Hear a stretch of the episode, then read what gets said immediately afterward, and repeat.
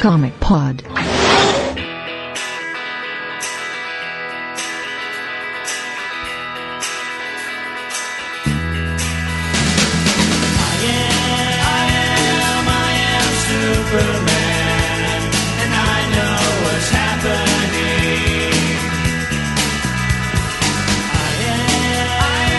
WhatsApp, com crescente mais um, quase número 78, eu sou a Testadinho, estou aqui com o José.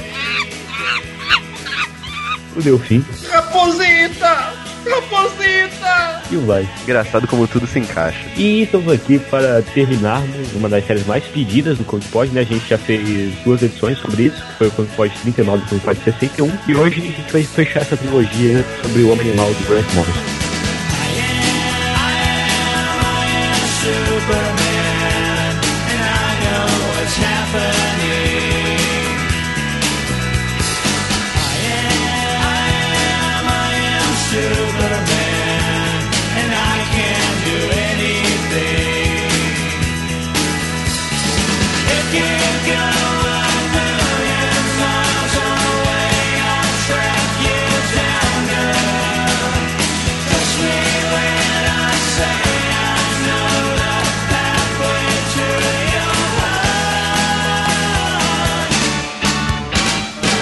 Esse terceiro volume do Homem Animal, ele reúne as edições 18 a 26, que saiu nesse encadernado americano Deus Ex Machina, e aqui no Brasil saiu na DC 2000 números 29 ao 36.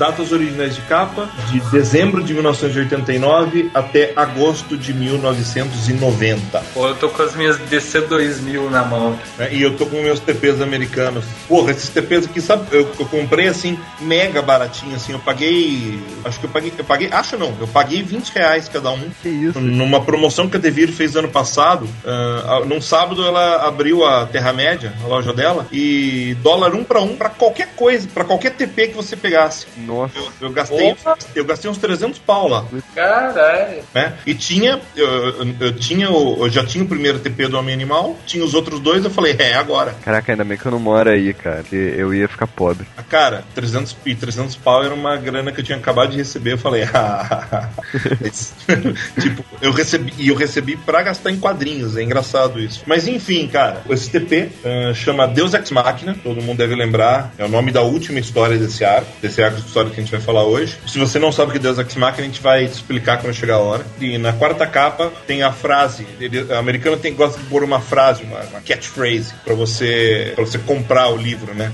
E daí a, a frase desse, desse TP é, é difícil encontrar seu criador. Né? It's a hard thing to meet your maker. E, e realmente é, é bem legal. É bem, bem legal isso. É onde o Homem Animal começa a se desligar do universo DC regular. Que é outra coisa muito bacana. É tipo, é um. Junto com, junto com Sandman, junto com Patrulha do Destino, tudo que estava acontecendo ao mesmo tempo é um dos. É uma das coisas que deu origem ao selo Vertigo. Então, né, a gente vai começar aqui a partir da edição 18. Se você não ouviu os outros dois podcasts, ouça e depois ouça esse. Bom, vamos lá. Na última edição que a gente tinha comentado, o- a última cena era o High Water aparecendo na casa do Homem Animal e ele tava meio que desaparecendo, né? Na verdade, ele estava sendo desdesenhado, mas a gente só ia entender isso direito mais pra frente. Isso. Então a, 18 a edição 18 começa com a Ellen e o Roger, né, que era o, o agente do Homem Animal, é socorrendo o High Water e agora ele já já tá já se recompôs, né, e tudo. Aí então o High Water, ele ele vai falar com o Homem Animal, né, que ele tava com uma revista em quadrinhos e dizendo que ah, tudo a vida deles toda tava desenhada ali e quando ele vai mostrar a revista pro Homem Animal, a revista vira um mapa, né? E é um mapa de uma reserva indígena. Na verdade, fica. Tava na divisa de duas reservas. É, uma reserva, Navarro, Navarro e uma reserva Hope. Ah, uma curiosidade aí, Mor- já são as referências do Morrison, principalmente a, divisa Hope, né? Eu não sei se vocês viram, é uma, são três filmes documentários, né? Mas o mais conhecido é o primeiro deles, chamado é, chama trilogia Katsi. Katsi quer dizer vida em Hope. E o primeiro filme é o Koyanis Katsi, o segundo filme é Poa Katsi e o terceiro filme não vou lembrar nem fudendo. Mas mas, tipo, são três filmes falando sobre o, o balanço da vida no planeta, né? Com trilha sonora do Philip Glass, que o Morrison já, já declarou ser um, um compositor dos favoritos dele. E muitas das, muitas da, muitas, muitas da, das sequências visuais que aparecem nessa parte da história, que se chama Brincando nos Campos do Senhor, tem a ver, tem relações com esse primeiro filme, com, com o Coen Scatzi. Então, já dica para você que tá lendo, é, pelo menos baixa a trilha do Philip Glass e leia ouvindo essa trilha que é muito foda. É, tipo, tem tudo a ver com o que acontece na história. Só posso dizer isso. É, eu acho que também vale lembrar que tu acha que tem muito a ver com a erva do diabo né? Do Castanheda. Do Castanheira, do Peiote, Pode a crer. Brilha. Se você não leu, quer ver uma história de doidão, eu recomendo. Então aí depois o Highwater sai com o Homem-Animal e eles vão lá pra essa divisa das reservas, né? E eles sobem lá no- numa parte mais alta e lá em cima eles encontram umas sementes de peiote. Que eles sabem que são alucinógenos, né? Que os índios usavam antigamente e tudo. O, o peiote é uma droga usada pra você conhecer seu eu interior, cara. São também chamadas sementes de ayahuasca. Aham. pelas Pô, quais o Oliver Stone ficou completamente apaixonado quando quando estava quando tava filmando Assassinos por Natureza. Ah, no D-Dose ele fala muito disso também, né? Sim. E o Grant Morrison devia gostar também pra caralho. É. Uma curiosi- outra curiosidade é que esse esse topo dessa desse lugar que eles vão é meio comum nos Estados Unidos. Eles chamam de mesa. Tem até inclusive relação com com a palavra brasileira mesa, né? Que é uma super, que é uma montanha com uma superfície estranhamente plana em cima, né? É uma formação meio desconhecida, mas caracteriza característica dessa região do Arizona. Bom, nem, nem é tão desconhecido isso, não. No Brasil tem muito disso. A diferença é que tem vegetação por cima. É, pois é, e lá, mas lá é uma região deserta, tudo É. é, muito liso, muito plano, estranhamente plano. Eu já, é, já morei no Mato Grosso você vê muito disso, cara. Vale lembrar que essa é a última vez em que o Bud Baker vai ver a sua família do jeito que ela é, antes da partida dele com o Gene Highwater. Aliás, aqui é o primeiro lugar em que o. É a primeira dica que se dá, ah, e isso vai se refletir agora nos, nos 952, de que a Maxine tem algum tipo de poder, né? Ela, ela, é- ela, ela sabe o que vai acontecer, ó. Tipo, ela, fala, eh, quando ela tá conversando na escada com o Cliff, ela fala: Esse homem, não gosto dele. Eh, ele vai levar o papai embora. Eh, ele vai levar ele embora e nós nunca mais vamos vê-lo novamente. É verdade, cara. Bizarro, eu não tinha percebido isso. né? É, é- é cheio de coisinhas aqui, cara. Cheio de detalhes. É bem legal. Mas enfim, aí eles sobem lá nesse lugar, comem as sementes e começam a viajar, né? E é muito maneiro que o, o desenho fica, fica todo. É, é, uma, é uma viagem, é uma, uma viagem louca, sabe? É muito maneiro. O desenho reflete muito bem, assim, o estado de espírito deles. Ah, só faltou girafa cor-de-rosa com bolinha azul. Né? O que eles estão fazendo é uma, é uma busca espiritual, é uma coisa que, para os índios americanos, é, uma, é, um, é um ritualismo comum, né? Talvez não tão comum de se fazer numa, numa região como essa, né? Enfim, eles mastigam, ficam lá esperando, começam a ver tudo cheio de luz, essas coisas. E o homem animal fala assim, né? É, quando, quando, vai, quando vai começar a acontecer alguma coisa, né? É, você acha que a gente vai saber quando começar? E, tipo, já estão viajando, né? É, é. Não, e o mais legal é que primeiro eles veem um, um olho fechado, né? E depois o olho abre e começa a sair um monte de, de coisas coloridas de, de dentro do olho. É muito maneiro, muito bem desenhado, cara. literalmente o céu se abre, cara. É. É, é aquelas epifanias que você só tem uma vez na vida, né? Quando tem. E, e aqui tem uma. é, E aqui é, aqui é bem legal de comentar uma coisa que aconteceu comigo, cara. Tipo, quando eu. Eu na- se essa- drogando. é bacana, é bacana. Bem É bacana. Quando eu era, quando eu era criança, tinha, eu tinha uns, uns 8 ou 9 anos de idade, eu tava brincando com, com, com meus primos meu- e meu irmão de jogar bola na casa da minha avó.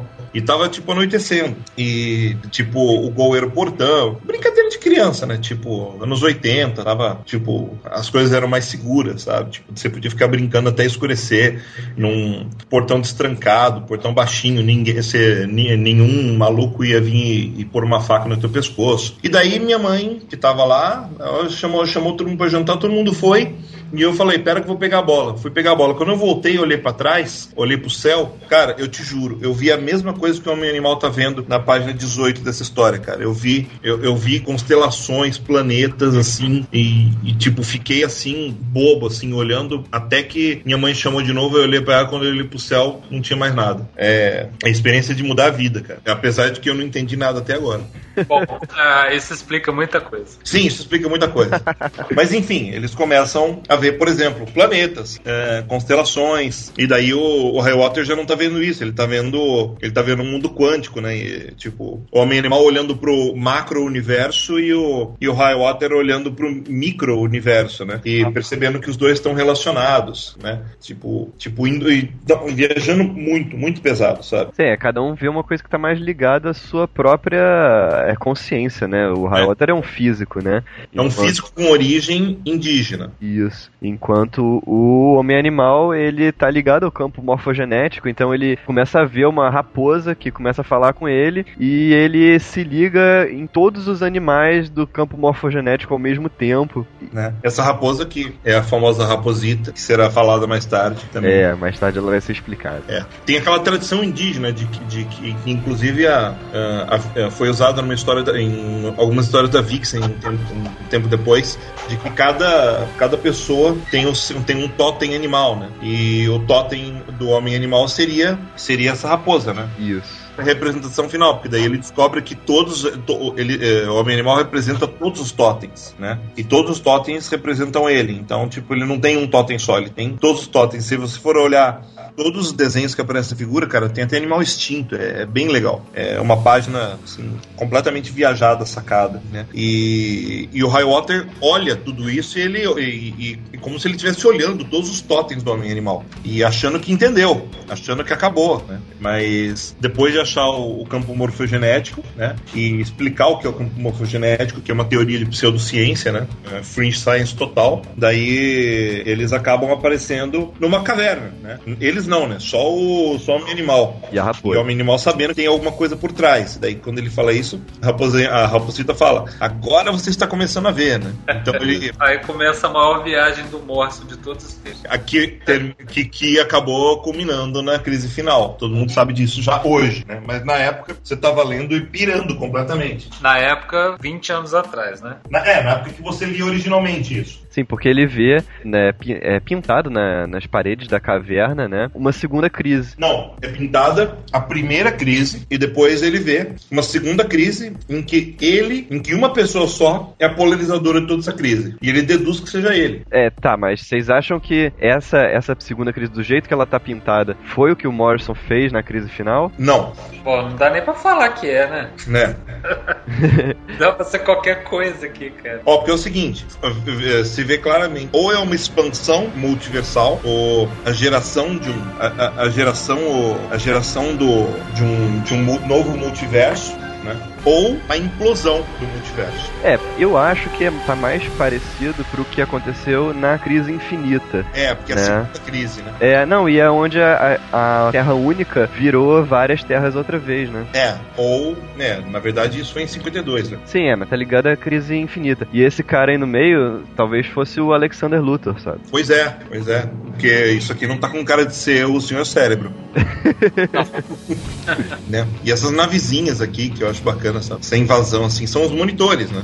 É. é. Ah, se bem que eu acho que os monitores são esses com o um chapeuzinho na cabeça, com o triângulo do olho que tudo vê. Eu acho que não, acho que isso são só, sei lá, outra coisa. Não, não acho isso não. Mas é que aquele negócio aqui só tem uma nave grande e depois são, du são duas naves pequenas, né? Representando que há mais naves, né? Tipo, mais monitores. Enfim, vocês sabem muito bem que a gente pode interpretar isso como a gente quiser agora, né? É, agora claro. que aconteceu, né? Então, sabendo que uma segunda crise está vindo, né? Agora daí ele começa a encontrar, por falta de palavra melhor, pajés. né? Pajés dando, dando, dando mensagens. Ah, cham, cham, xamãs totêmicos, não é melhor assim? Hum, falou bonito, pode ser. E eles vão dando, vão passando mensagens para eles sobre o, o balanço da vida, né? Que é justamente o, o tema é, sobre o qual se trata o, o Cohen Skatz, que tem como subtítulo A Vida Fora de Balanço. Uh, então, uh, falando como, uh, como a vida, como a vida tá fora de balanço, como ele pode colocar, como, como se pode colocar a vida no balanço como, é, como o correto é a vida ser rebalançada, sabe? É, que seria o chamado dia da purificação, que estaria chegando. Um, uma espécie de cataclismo que,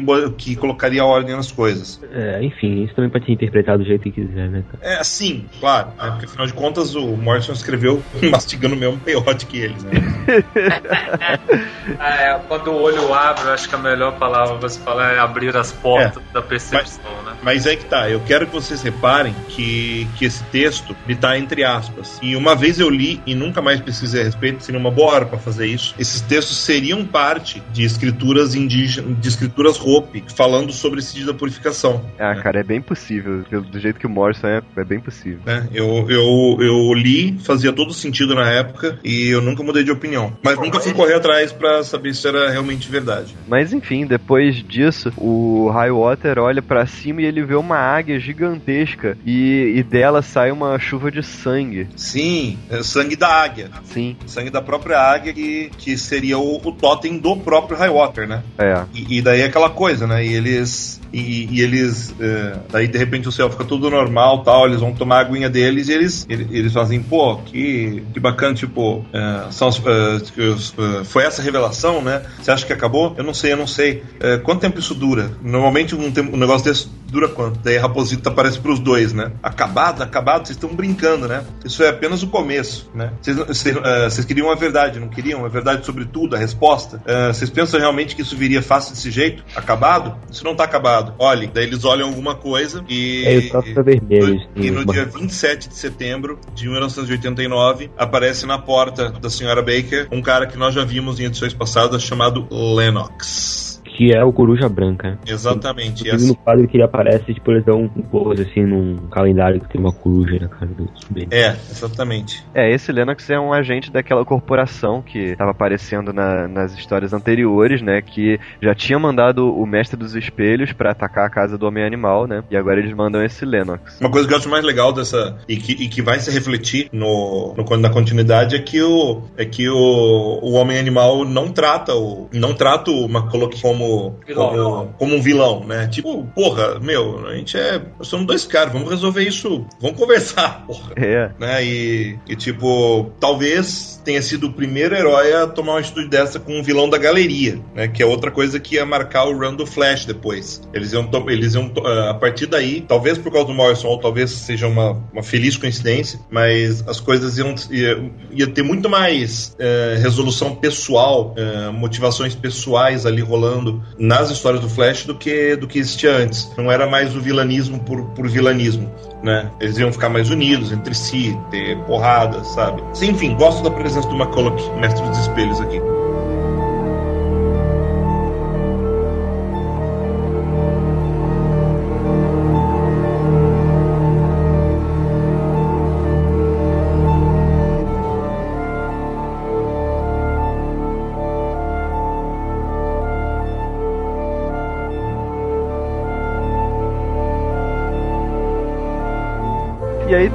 Próxima edição já tá de novo o Bud e o, o Highwater ainda lá, né, naquele mesmo lugar. E os céus estão todos vermelhos, né? É.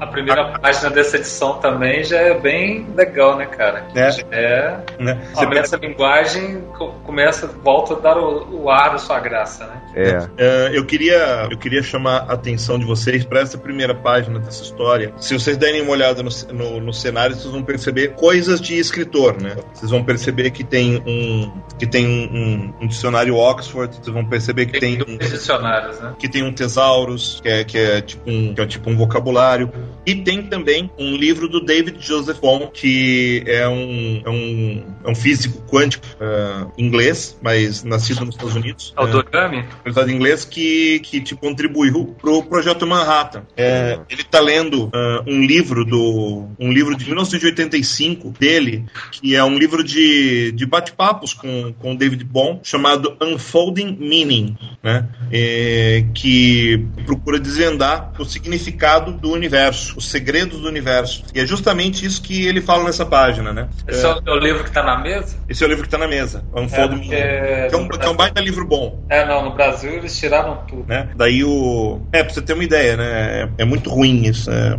Enfim, você percebe... Tem, tem a coisa mais importante para um escritor também em cima da mesa, mais até que os dicionários, que é um copo de café, né? Ah, um copo de café. Não só pra escritores, pra todo mundo. Tem o Batman lá em cima também. Sim, é, sim, tem o Batman lá em cima desenhado, né? E daí, nesses, nesses balões aí embaixo, é, e agora? O que acontece agora? Sim, sim, é claro, o segredo do universo. né? E, e, e, por isso o livro do Bom é uma baita dica do que vai acontecer. É claro, como o José já falou na edição brasileira, isso foi completamente apagado. Eu não sei a quem eu devo agradecer aqui, editor brasileiro. Você pode verificar na edição, por favor, José? Editor? O editor responsável por, esse, por essa decisão de cortar as referências do Morrison. Oh. Mas a única referência que ele cortou foi a do livro, porque o Oxford tá lá. Não, é só o, o título o... do livro que não aparece. É, mas o outro, o Trashers que ele falou, tá escrito só dicionário. Ah, tá, é verdade. E nem é, né? O, o, o Thesaurus é, na verdade, um vocabulário. É o Sérgio Figueiredo, que era editor-chefe. Os editores eram Marco Aurélio M. Moretti, Mário Luiz C. Barroso. Moretti, Barroso e Figueiredo. Figa, obrigado. um abraço pro Figa, cara. Um abraço pro Figa. o Sérgio de uma figa. O bagulho. Uh, esse capítulo se chama, em inglês, A New Science of Life. Seria uma nova ciência da vida. Como que chama a em português? nova ciência da vida. É, é. Bom, e, e, esse, essa página aí também é aquilo que tinha aparecido já em algumas edições atrás, é, com um computador, com um texto escrito, né? É, Deus não joga dados com o universo, mas eu sim. É, e depois aparece no título da história anterior, brincando nos campos do Senhor. Isso. Enfim, aí depois a gente tem lá o Homem Animal e o Highwater, lá onde estavam antes, e o céu tá todo vermelho, como na crise, né? Sim, como na crise, e o Homem Animal não tá entendendo, né? Por que tá vermelho, né? E, e de repente ele começa a cair, sabe? Tipo, é, é, vermelho, é vermelho sangue, de repente é o olho de uma baleia, ah. né? É legal que dá pra fazer até encaixar a sangria aí, né, cara? Sim, dá, não, tudo se encaixa. É, e daí você. Daí ele aprende o primeiro segredo do universo. Tudo está ligado. E aí ele vê de novo a origem dele, né? No Who's Who, quem é quem. é legal que ele reproduz a Who's Who, o formato todo e tal. É, é. E, e daí eu, tipo, uh, sem mais ignorância, né? Tipo, e a primeira vez que aparece Who's Who in the DC, the DC Universe. De repente tem que raios é DC Universe, né? É. Ah. E essa é, é, a origem nova, né? A origem pós-crise. É, essa é a primeira, essa é, a, esse é o primeiro segredo. Daí o segundo segredo é, é que isso não foi o jeito que aconteceu. É. Né? Quando ele se encontra com o homem animal original. horrível esse animal, Homem Animal. É. Homem Original, Homem Animal, que para quem não sabe, foi desenhado pela primeira vez pelo, pela lenda dos quadrinhos Carmine Infantino. Isso. Cara, essa história foi publicada no Brasil. Foi publicada no próprio, no próprio, no próprio run do Homem Animal, modificada. Não, mas essa história foi publicada, uh, acho que em Heróis em Ação, se eu não estou enganado. A, a original mesmo, lá de trás? Acho que sim. Com certeza. Ah, é verdade, ela foi publicada porque precisava justificar a aparição do Homem-Animal em duas histórias da Mulher Maravilha. É, exatamente. Ah, tá. Eu só não lembro como produção. Enfim. Os três. Essa sequência de segredos é genial, cara. Eu já tava lendo e me surpreendendo de novo, cara. Né? E, daí... eu tomei o baque outra vez, cara. é, então, mas, mas, calma aí, estamos no segundo ainda. O segundo segredo é o Homem-Animal original, né? Explicando para ele o que é a cronologia, quando a cronologia muda, por que ela muda, quem é, é o responsável. Tipo, tipo assim, mas que raios é cronologia? Tipo, é. ele não entende quando ele fala eles, eles, eles, eles quem, né? É, e o segundo segredo basicamente é, é as ele coisas. fala né, que milhões foram mortos para entretenimento e tal. Ele pergunta de quem. Aí né? ele manda ele se virar e tal. E aí que é o terceiro segredo. Tem uma página inteira dele dizendo eu posso ver você, né? É o terceiro segredo é o segredo do morcego, a cara dele. É, exatamente. E, ele, e ele tá olhando pra minha cara, cara. É muito foda isso. Não, essa, é, essa, página, cara, essa página é sensacional. Essa, página, é, essa, essa, página é aquela coisa, tipo, pra história dos quadrinhos, sabe? É a página, talvez até, o, talvez até esse momento, a página mais importante de toda, de todo, de tudo que veio pós-crise. Nada supera essa página que não tem fundo, só tem um rosto, só tem quatro palavras, tipo. Ai, eu ainda acho que é uma das coisas mais legais que eu já vi, cara. Com certeza, cara. Isso é muito legal. Tipo, uh, tipo, quando eu tava lendo a DC 2000 e num ônibus e de repente eu vi essa porra dessa página, assim, meu, como assim ele tá me vendo? e é muito bom que é perfeito, né, cara? Porque ele tá lá e aí de repente o, o cara começa a falar, ah, é, é, tá de costas pro leitor, né? Ele fala, então vire-se, olhe para trás, ele vai virando aos poucos e, e, o cenário vai desaparecendo, né? E é como se a cara dele tivesse saindo do, do gibi mesmo, cara. É muito bom. Na verdade, o cenário já desapareceu quando saiu sangue, né? É. Encontra o homem animal original, já não tem mais cenário. É, quando ele é expulso da sangria, entre aspas. É. Ela tem aquele cenário esturra da Mônica, assim, tudo de uma cor só. só. E, e, daí, e, e, só ele pode ver. De repente você tem outro. Você tem um choque de meta-realidade e você tem o, uma visão do, dos quadrinhos, né? Cara, eu, eu, eu, li isso de novo hoje, cara, e eu, eu, tive um ataque de riso aqui em casa na hora que eu li isso outra vez. Eu tinha esquecido tanto que era legal, cara né? É tipo aquele negócio. Uh, eles estão lá, eles estão, uh, eles estão vendo a gente, né? tudo que fazemos, tudo uh, para onde nós vamos. eles estão, eles estão assistindo a gente, né? Estão vendo a gente. E aí o Highwater tirando ele do transe e ele fala: Porra, eu vi eles, né? É, quebrou a quarta parede total, né, cara? Sim. Total, cara. É, é muito bom, cara. É uma das melhores cenas de, de quadrinhos que eu já vi. E aí a metáfora da página seguinte eu acho muito legal, né? Que ele tá na beira do abismo e o cara corre lá, sai daí, cara, sai daí e volta. É. daí anoitece de novo. Então, já estamos à noite, né? Mas, tipo, daí ele. Daí o. Daí vem, aquela, vem aquele, aquela famosa punhetação intelectual, né? Tipo, é, filosófica do, do Bud. Tipo, você acredita em Deus, né? tipo, você é. acredita, acredita que é, o universo foi criado por acaso ou foi criado, né? né? Daí ele tá falando de, de que. Falando disso, falando sobre. Se, e se alguém ainda estiver criando agora, né? Ele já, ele já, ele já sacou. Ele já sacou que, que, que, que, que esse negócio tá muito suspeito. Sim, e aí eles ficam conversando sobre isso, né? O, o Homem Animal tá completamente perturbado pelo que ele descobriu, né? E eh, começa a aparecer do meio do, do mar uma baleia, né? Detalhe que ele estava no meio do deserto, né? Agora eles já estão no meio do mar. É, de repente a mesa virou uma ilha, né? Isso. É, e aí tipo... É, a baleia abre a boca e, e engole eles, né? Né, mas é, só, só lembrando, né? Uh, a água no alto, né? High water. Verdade. Dá uma olhada. Você viu o livro lá em cima da mesa, né? O livro do David Bond. Daí, de repente, daí, o, daí o High Water vai explicar pro, pro homem animal uh, a teoria da ordem implicada do David Bond. Aham, uhum, é. é. Tipo. Vai explicar a referência do autor. Exatamente. Olha, é, é um jogo de metalinguagem que já tá rolando aí e na edição brasileira se perdeu completamente. Valeu, de uma figa.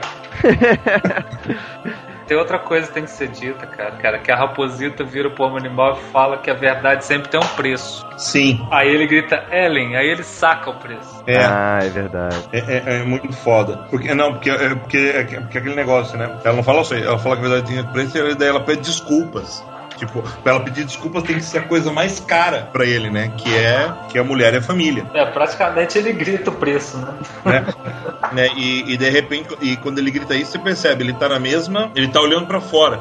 É como se, é, é, como se ele conseguisse olhar, uh, a, olhar a história de fora, né? Então, tipo, tipo, quem não garante que ele já não tá vendo o que acontece nas últimas páginas dessa história? Sim. É muito complicado. E tipo, e o Raio ele não consegue entender, né? Uh, se, eu não, uh, aí a, a, a, referência do Morrison é parecida, uma, talvez seja até essa referência, mas eu não posso afirmar com certeza. Tem, saiu, saiu no Brasil um livro de um cara chamado Edwin Abbott, um, um romance chamado Planolândia. Vocês já ouviram falar disso? Não. Ah, o quê? Planolândia, Flatland em inglês. Não. Né? É, que que, o, que, que, o que, que é esse romance? É, é uma é a história da vida de um quadrado. O Edwin Abbott era matemático e tal, e ele imaginou uma, a, como seria a vida de um quadrado que vive no mundo 2D. E, e esse quadrado esse quadrado tem duas experiências dimensionais. Esse quadrado vai visitar um mundo 1D, onde tudo acontece numa linha e não num plano, e daí e depois ele é visitado por uma esfera, né? E, e a esfera tira esse quadrado do mundo 2D e apresenta ele o mundo 3D. É, e o que acontece aqui é que o Highwater não consegue entender é, é como se é, o Highwater estivesse enxergando uma imagem 4D do homem animal, porque tipo é, tá fora do 3D deles e ele tá vendo ele tá vendo uma outra dimensão, né? Ô Delfim, acho que nessa hora também a gente pode falar do, da teoria do Scott McCloud também que chama isso da sargenta, que é onde o, a história realmente acontece, né? Que é o branco entre os quadrados, para onde o Bud Baker vai. Mas é por isso que eu falei de 4D, porque que é o que, que é a quarta dimensão? O tempo. E o que define o tempo, os quadrinhos? São as canaletas entre os quadrinhos. E é onde o homem animal tá, entre os quadrinhos. O homem animal tá na dimensão tempo, em relação uh, ao 3D que ele vive. Mas, mas isso aparece também numa, numa história do Flash, do Mark Wade. No final da passagem do Mark Wade, ele faz uma história assim, que é. Que é, ele explica essa, essa questão do 2D, que, que só consegue enxergar o 1D e o 2D, e quando vai pro 3D e pro 4D, o Mark Wade também faz uma brincadeira com isso, com o vilão que ele cria. Então, isso, isso é puro Planolândia. É. É, um livro, é um livro do fim do século XIX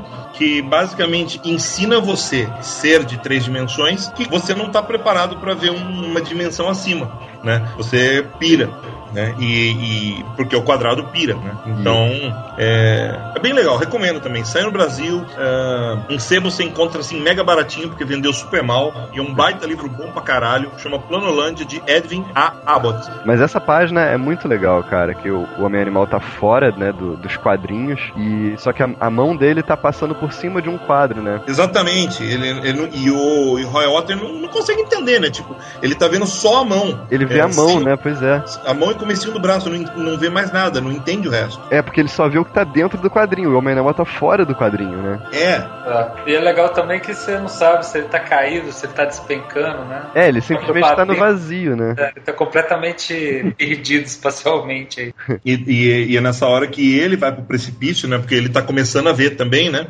E, ah, ah. e, a, e o totem dele vem com uma conversa de tipo é, sobre uma nova teoria do, do tempo e do espaço, sabe? Sobre como é, as pessoas precisam uh, dar um salto, um salto de fé, né? É. E como é o totem dele, ele confia, né? Tipo, uh, faça isso, você pode fazer isso, você pode fazer sim, sim, sim. É muito engraçado essa página, né, cara? Porque ele se espatifa no sim. Aí tem a cena da águia voando e ela fala: Ah, isso vai ensinar você a não acreditar em águias falando. é muito bom, é. Ele acorda, né, cara? Uhum, é, porque é, ele cai do precipício e morre, né? Sim. Mas aí é como se ele estivesse num sonho, aí quando ele morre, ele acorda. Né? É. Mas é aquele negócio, ele só vai entender que isso é um prenúncio do que, de, de, um, de algo que vai acontecer, né? Tipo, de que ele. Da, da, da do, do, futuro da existência dele, né? Que tem a ver com tempo e espaço, né? Só muito mais à frente. É, é, é aquele negócio, né? E daí ele começa, ó, ó, ha, ha, ha, ha, acabou. É, realmente acabou. Tipo, Deus, eu tô falando em clichês. Isso prova que nós não somos personagens de uma história. É, é, ninguém de um diálogo tão horrível assim. Essa é ótima. É muito bom, é muito, muito bom, cara. Aliás, a autocrítica do Morrison é, é genial, né, cara? E aquele negócio, o, o que o Highwater tenta racionalizar, né? É que eles viram os primeiros passos de uma nova teoria da unifica, de unificação das espécies, né? E, e que ele é, percebeu que ele está linkado ao campo morfogenético, né? Que é tipo a primeira coisa, tipo, despreza todo o resto, né? Como se fosse só um tipo de alucinação, né? Pois é. Daí fala assim, e, homem é uma pergunta, né? Tipo, que, que é, é, Tipo, a gente realmente viu Deus, assim, é, o, quanto disso era alucinação? Tipo, eu não sei, se importa. O que, que o Edgar Allan Poe é, dizia? Tipo, eu acho que você vai me dizer agora. E daí ele fala assim, tudo, é, tudo que nós vemos ou, ou, ou parecemos ver, é, não é nada, é, não é nada senão um sonho dentro de um sonho. Né? E, ah. e, e o homem animal, satisfeito com essa filosofia de banheiro, resolve, voltar, resolve voltar para casa, feliz, né, de ver, tipo, fala, dá um oi pro gato, daí quando abre a porta, Ellen, Ellen, e daí ele começa a sentir uh, o cheiro, vê o sangue na, no calendário, e daí fala, Deus, não, por favor. É, o sangue no calendário não, né, cara? O sangue tá nas garras da coruja ainda. É, é, eu nunca tinha reparado esse detalhe, cara, é verdade. E o cara que matou é o coruja branca. Aham. Uhum. E tipo, os três mortos com um tiro no peito só cada um. É chocante essa cena, né, cara? Muito. Cara. Tipo, uma das cenas mais chocantes dos quadrinhos. Tão chocante quanto a capa original da edição número 20, que é o Homem Animal no banheiro com, com um uniforme jogado, de meia, sem se barbear, uh, tipo, tentando, tentando se matar de overdose, cara. Tomando pílulas, sabe? Sim. É, é, um, é uma das cenas, é uma, é um, tipo, é o herói no fundo do poço, sabe? Ele foi, ele foi literalmente do céu ao inferno em seis, sete páginas, cara. É, cara, mas essa, essa página, é, ela é chocante demais, cara, porque essa, além da, da mulher dele, né, são duas crianças mortas com um tiro no peito, sabe? Sim, eu, eu acho. Cheia de tipo, sangue. É, é, é, aquela coisa, tipo, e o Grant Morrison ainda não era exatamente nada, né? Então, você fica pensando assim, puta, como que isso passou, né? Sim. Ou, não, ou... e muitas vezes para diminuir o, assim, o, o impacto do sangue sangue é, nos quadrinhos, é, o pessoal usava preto em vez de vermelho. Aqui não, aqui ele bota vermelho mesmo, né? Tudo ensanguentado vermelho. É, mas como era um personagem de segunda linha esquecido até outro dia, deve ter sido liberado por causa disso, né? Hum. Agora. Não só por isso. Tipo, linka com a primeira página da história. Tudo, as duas primeiras, aquela dupla, tudo vermelho, no céu, lembra? Sim, sim. Né? Tipo, o, é, uma, é uma história de sangue do começo ao fim. É até uma coisa é, massa, cara, que depois vai aparecer de novo, que é o gatinho do lado da lata sem abrir, cara. É, é. Depois eu volto lá na frente e eu faço a referência.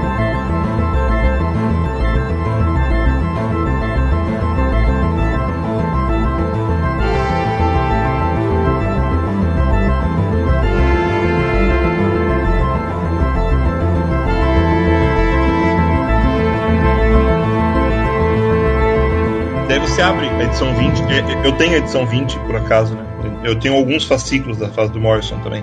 E daí você abre a página 20, daí começa assim, eu não posso esquecer. E daí Buddy, Buddy, e de repente tá Ellen abrindo a janela tal. Tipo, eu tive um sonho horrível, eu achei que alguma coisa terrível tinha acontecido com você. Graças a Deus, graças a Deus você tá bem, né? E daí fica tudo preto de novo, Buddy. Daí quando você vira a página. É o Roger. É o Roger e a mulher do Roger. E, tipo, dizendo, cara, tipo assim, é, é aquele negócio, eles falam, estão mortos, Roger, não estão? Ellen, Cliff, Massini, todos mortos. Eles estão todos mortos e daí, meu, é... e essa sequência de blackouts que começa a aparecer na história, né, que é, que é tipo mostrando como mostrando, mostrando a merda, né? Que. Imagina, cara, tipo. É muito pra, forte, pra, cara. Pra uma, pra, pra, uma, pra uma pessoa normal, já é muito forte você ter a família assassinada, né? Agora imagina pra uma pessoa que tem poderes, né? Tipo, e não ter tido poder pra. Salvar a família. Pra salvar a família. É, né? cara. E o quadrinho é muito bem feito, cara. As páginas são muito fortes. Você consegue sentir toda a, a dor do personagem, sabe?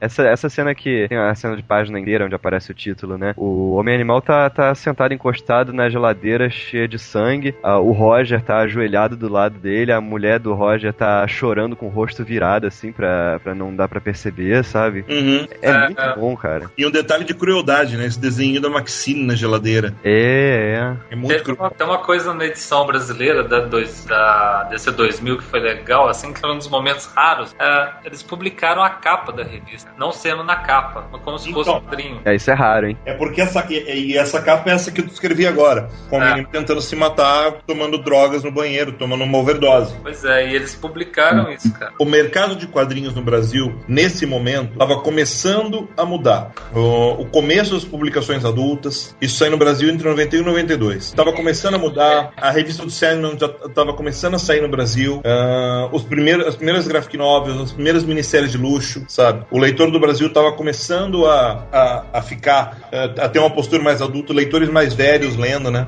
E, e não tiveram uma visão de que o Homem Animal talvez não fosse um material só para revistinha, né? Mas preparou muitos leitores para migrar para o adulto, o homem animal, né? E para mim um dos grandes méritos. O Vlad falou da, da, das expressões, né? Uhum. Dos personagens. O, o Shastrug e o Doug Hazelwood, que são os desenhistas, muita gente criticava eles na época porque eles não, não pareciam desenhistas de heróis, né? Tipo, não faziam uh, heróis musculosos, cenas de ação, essas coisas. Mas, porra, hoje em dia você olha e você percebe o quanto, quanto é perfeito, né? A expressividade deles, a, a o, como como. Tipo, é aquilo que você falou, você sofre com um personagem que você tá vendo que tem dor de verdade no olho, né, cara? Sim, é. É, são, são, são desenhistas que. É, são, são desenhistas que estão muito mais pro estilo dos anos 2000 do que pro estilo dos anos 80, 90, que é a época deles, né? Uhum. Eu acho que o estilo deles é bem underground, né? Bem origem de onde o Morrison vem também, né, cara? Não tem tanto apelo estético, assim, do que a cor do desenho perfeitinho e tal. Deveria ser a estética da Vertigo, logo em seguida. tá bem próximo da estética da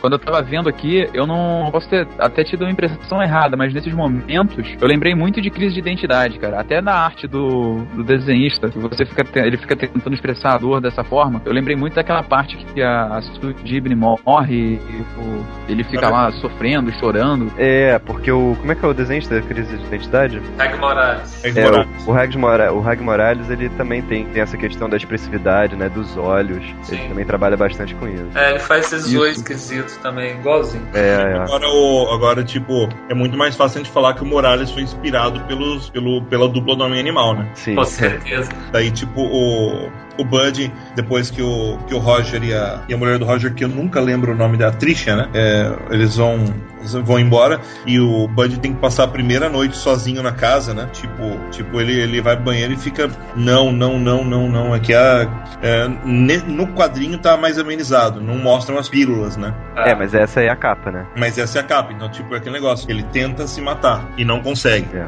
Ele, essa, ele, essa, capa do Boland é muito foda. Eu, eu, não sei se essa capa, essa capa do Boland, até que o Boland fez tanta capa boa pro Homem Animal na época que eu não, que eu não tenho certeza. Acho que essa capa não foi premiada por muito pouco. Ah, cara, essa capa muito foda. É. E. Essa, no quadrinho, quando ele tá deitado no chão, o tipo de desenho, a tomada, tudo me lembra muito aquela do Mudok, cara. Ah, tá, é verdade, cara. Alguma coisa me lembra isso. Né?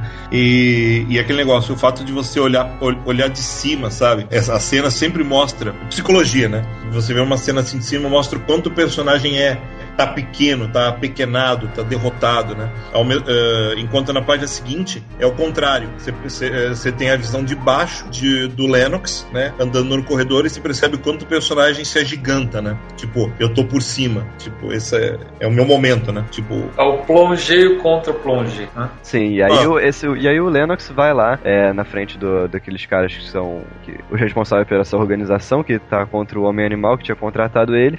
E aí, e aí ele fala né, que, pô, vocês não estão preocupados com uma retaliação dos super-heróis, né? E aí eles mostram para ele o, o robô, né, o android que, que eles fizeram para proteger eles, o inseto, né? É. O Kamen Rider. É, o Kamen Rider, total. É, é tipo, no, no, no, original em inglês, eles, uh, o, o nome sugerido é Homem-Inseto, né? É. Pra, pra jogar com o Homem-Animal, né? Bom, e aí depois a gente volta pro Asilo Arkham de novo, pirata psíquico lá. E ele tá começando a, a pirar mesmo, né? Tipo. Ele fala, eles estão voltando, eles estão voltando, né? É, mas, mas tipo, eu até tô curioso para saber o que raios ele tá citando, né? Cara, isso é da, isso, isso é da mitologia babilônica, caralho. ah, isso é. Gilgamesh? É, é, não, isso é. Isso é Istar. O que é Istar? É, então, Istar é uma divindade sideral, a, a Síria. É o deus da fertilidade, lo, uh, fertilidade, amor, guerra e sexo. Tá, né? tá. E, e Istar é, tá no. Isso é citado dentro do Gilgamesh, óbvio. Né? É uma citação do Gilgamesh, portanto. Beleza. Pra quem não sabe o que é Gilgamesh, pelo amor de Deus, né? Não, não estamos falando daquela série de quadrinhos. É um poema épico mesopotâmico que é um que é um dos mais antigos da história da literatura mundial, né? É, é o texto mais antigo achado, não é? Nas é, placas de barro que ele está achado em Babilônia. Exatamente, exatamente. É, tipo, não só não se pode afirmar que é o mais antigo porque uh, faz uns 15 anos eles acharam coisas tão antigas quanto, né? Então ah. se convencionou como dizer um dos mais antigos, né? Mas talvez seja o texto literário mais antigo. É, tem até a primeira a citação do, é, tem toda a citação que eles falam que os judeus copiaram da Arca de de Noé, paraíso, né? Exatamente. E, e, a história foi a história de Gilgamesh foi achada em 12 tábuas de, de barro, né, do século 7, pertence, que pertenciam ao rei assírio Ashurbanipal. Do século 7 antes de Cristo, né? Antes de Cristo, desculpa. Não. Isso é, isso é escrito com uniforme, cara. Isso é trocentos. Né? Século 7 antes de Cristo, exatamente. E, e óbvio que os diretores do Arkham foda-se, como assim Gilgamesh, né? Estão achando que ele tá falando blá blá blá, né? É, é. tipo, uh, que, que, ele tá falando? Daí, assim, sei lá, ele tá repetindo isso a, a cada intervalo de 8 minutos. Ô, Delfim. Oi. Aqui é 2750 de Sim, mas eu tô falando que as tábuas de barro pertencentes ao rei que foram recuperadas ah, tá, tá, são do século 7 a.C. Porque a história é muito mais antiga, né? Ah, tá dando, tô dando a referência da datação da história, né? Aproximadamente. Ah, sim, sim, pelo amor de Deus. Isso, isso se passa. O que? É, é Ur, né? É Ur. É Ur, exatamente. Não, Uruk, não é? Hã? Não, dinastia Uruk. Sim, não, dinastia é, Uruk e, e, que é a terceira dinastia de Ur. Tá, não, é que é, é, tá, é, é, um texto da, da Idade do Bronze. Isso, pra quem não sabe o que é Ur, Ur é uma das cidades perdidas, como Atlântida é, sabe? Corre atrás disso que é um assunto bem legal. Que nós não vamos. A gente já tá se estendendo demais nisso. É, é, não é o assunto. Não é o assunto. É o assunto, mas não é o assunto. Referências do Morrison é o assunto. Mas a gente tá falando demais nisso. Né? E, e é bacana que o que tipo todos os vizinhos vão lá falar com tipo a vizinha fez sopinha para ele agora o esse, o, esse, vizinho bigodudo vai falar com ele, ele. tem um crossover com a Marvel que é o Dunga É, é verdade. Não, mas não é o, o Dunga, pelo amor de Deus. Ele tá sem o chapéu. É, ele tirou o chapéu em consideração, né? né? Ao Morrison, né? De tirar o chapéu. Ó, uh, e daí ele, tá, ele, ele tá contando como que ele perdeu a, a mãe e as duas irmãs uh, no campo nazista, né? E daí ele fala assim: o último inimigo que deve ser destruído é a morte, né? E é uma citação que, que bate com a citação do Gilgamesh. Né? E é o nome do capítulo, né? O último inimigo. Exatamente. É, o mais legal é a continuação. A morte não existe. Um ano depois, o coitado morreu na câmara de gás de Auschwitz. Vai, Vai entender. É. Irônico pra caralho, né? Aí na página seguinte aparece a gatinha, cara. É mais irônico ainda, cara. É, a, a gatinha parece que é agora é a única companhia dele, né? É, mas lá na frente vai explicar a gatinha. Tá é, é. Calma, calma que a gente já é, chega lá. Tudo a ver com o que a gente acabou de dizer. Vai lá. Né? E, e essa página que ele tá so, sozinho com a gatinha quase tipo, tipo, volte, por favor, volte, né? Ele termina assim, completamente desacursoado e a cena do funeral, né? Tipo, com, com, com todos os parceiros dele da Liga da Justiça Europa. Pra quem não lembra, o Homem Animal era da Liga da Justiça Europa na época que tava acontecendo isso. E aí, aí ele pede licença, né, da, da Liga da Justiça pro Ajax. Exatamente. Pra sorte do Morrison, né? aí, na sequência, explica por que, que, a, família, que a culpa da família ter morrido é a Liga da Justiça, né, cara? Sim, porque o cara chegou na casa dele através do teleportador da Liga, né? É, agora, tipo, porra, o Ajax podia ter se transmutado pelo menos um terno, né? ah, não, pior é o. Tipo, você vai no enterro de cueca, eu tenho que. Não, não. enterro de cueca azul com uma capa. Ele vai com a capa, o metamorfo vai só de cueca, velho. Então, tipo, a gente vai fazer, a gente vai fazer o que der, né? tipo, sinto muito, muitíssimo, tal, tudo que tiver nosso poder, né? Daí, daí tipo, uh, quando ele pede licença, o, o Ajax fala, tipo, minimal, tudo bem, eu entendo. Daí eu, eu não, eu não entendo nada. É. é foda isso. Muito bom. Né? E, e, e, tipo, a gente fala que as canaletas são a passagem do tempo, né? É, nos quadrinhos, normalmente. O Morrison faz questão de acentuar essa passagem do tempo com esses negros, né? Que eu já destaquei nas páginas. E, é, é tipo, é, é, como se o homem é como se fossem lapsos de memória do homem animal. Ele não, ele não, ele não lembra de nada entre uh, uma passagem e outra disso aqui. Tipo, são, são pedaços negros, assim, tipo, como se. Uh, uh, eu não sei se vocês já passaram por alguma perda muito grande na vida, assim. ou, ou amorosa, ou, ou, ou, de família mesmo, ou por, causa, ou por morte, ou por separação. Mas, tipo, é assim mesmo que acontece. Quando, tipo, quando, quando eu me separei da, da minha mulher, tipo, tem uma parte tem uma parte daqueles dias cara que eu simplesmente não me lembro. Que eu simplesmente que tipo passou porque eu não porque tipo o tempo é contínuo eu tinha que viver o tempo. Mas tipo sabe quando você faz essas coisas a esmo anda a esmo começa a ficar cada vez mais relaxado tal? Exatamente o que está acontecendo com a minha animal cara. E eu entendo esse recurso e é tipo outras das coisas muito bem sacadas do Morrison em colocar visualmente na história. E esses detetives super tronchos né cara? É tem um contraponto legal com a última edição também que eu acho, que na outra ele mergulha no branco, agora ele tá imerso no preto, né? Exatamente, exatamente, né? E, e tipo, você vê que ele não. Ele quase não fala nada, né? Tipo, é. e, os, e os policiais tentando achar uma, uma justificativa, né? Tipo, de que seriam. É, aquilo que você falou, né? Que seriam. Que teriam vindo pelos tubos da liga, né? É, e esse quadrinho dele se. se... Ah, ele encostado no vidro é muito foda, né, cara? É, é muito foda. Parece que ele quer destruir tudo, né, cara? Falar que bosta. Parece que ele quer destruir tudo, né? Não, quer destruir tudo. Mas aquele negócio, né? Ele, ele. E os policiais têm essa teoria completamente errada, porque ele é um super-herói, acham que tenha, que tem a ver com o fato dele ser um super-herói, né? Tipo, tipo, tem que se usar um recurso super-heróico ou super-vilão, vilânico. Nunca se vai imaginar que o assassino vai bater na tua porta, né? Eles estão uhum. bem, eles estão bem enganados, né? A, a, polícia sempre dando fora. Dá, dá pra vocês sacarem que, tipo, os policiais estão dando uma baita teoria esdrúxula pra um negócio que não é verdade, né? É. Não foi assim que aconteceu, a gente viu. Enquanto isso, o Homem Inseto demonstrando como ele é fodão, né? Ah, mas depois o Bud Baker vai fazer rever o assassinato pelo odor deixado na casa e ele confirma a teoria. Será? Ele Bom, confirma a teoria. Bom, a gente vai chegar lá. Bom, é, então seguinte. Daí, tipo, agora quem apareceu é o Skipper, né? Daí agora ele vai tentar o suicídio. É, mas calma aí que o Skipper não é o amigo do Doug, é o cachorro dele. Sim, sim, sim. E aquele negócio, tá tentando, tentando, tipo, ele vai dar um, ele quer dar um fim para isso, né? Daí ele olha pro espelho e fala assim, porra, né? Ele arrebenta o espelho. Cara, eu acho que aí depois que ele quebra a imagem do espelho e abre um buraco na testa, acho que a coisa começa a fazer sentido. É tipo um, abrir o terceiro olho de novo, né? É, bem, que é bem no lugar do terceiro olho, né? Ah. Sim, exatamente. Né? E, daí, e daí, de repente, o telefone toca, né? Tipo, e, e é uma McCulloch, né? Tipo, você percebe, pela, você percebe pelo jeito que ele fala, né? É, tipo, não sei se na edição portuguesa dá pra perceber o. Não, com certeza não. Não, não dá. É, tipo, no balão da edição portuguesa, tipo, como, como estão as coisas, cara? Tipo, mas ele fala. A, a, a, esse como estão as coisas, ele fala em uma palavra só. Uh, house to ground, house to ground ball. Assim, um negócio. Eu nunca faria um um sotaque de escocês, né? Ah, tá assim, ó, como você tá, cara? É, é. é mas, mas, enfim, como o Morrison é escocês, ele fez perfeito. Ah. Né? Eu tenho alguns nomes que, podem te, eh, que, que você pode se interessar em ouvir. E, tipo, o que você disse, né? Partimos para o começo da grande viagem do homem animal em busca de vingança e algo mais. Isso.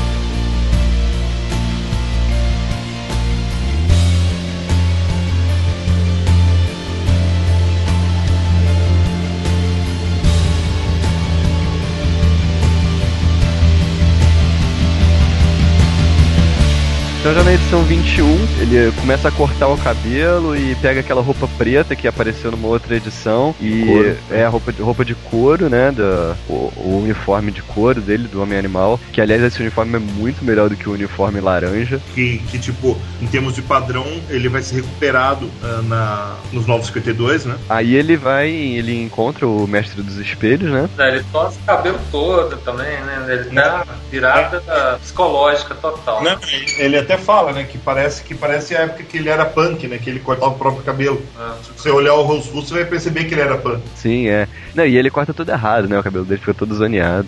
e o mestre do espelho tira uma ossada na cara dele. Putz, o que, que você fez com seu cabelo, cara? Você usou o cortador de grama, né? Bom, mas aí o mestre dos espelhos está lá pra dizer para ele quem foi que tinha contratado ele pra, destruir a casa dele e quem foi que contratou o cara que matou a família dele, né? Porque o, o mestre dos espelhos, ele. É, os caras contrataram ele para matar a família do homem animal e ele se recusou, né? Então, como depois eles contrataram outro cara que foi lá e fez o serviço, né? Ele vai ajudar o homem animal a se vingar desses caras.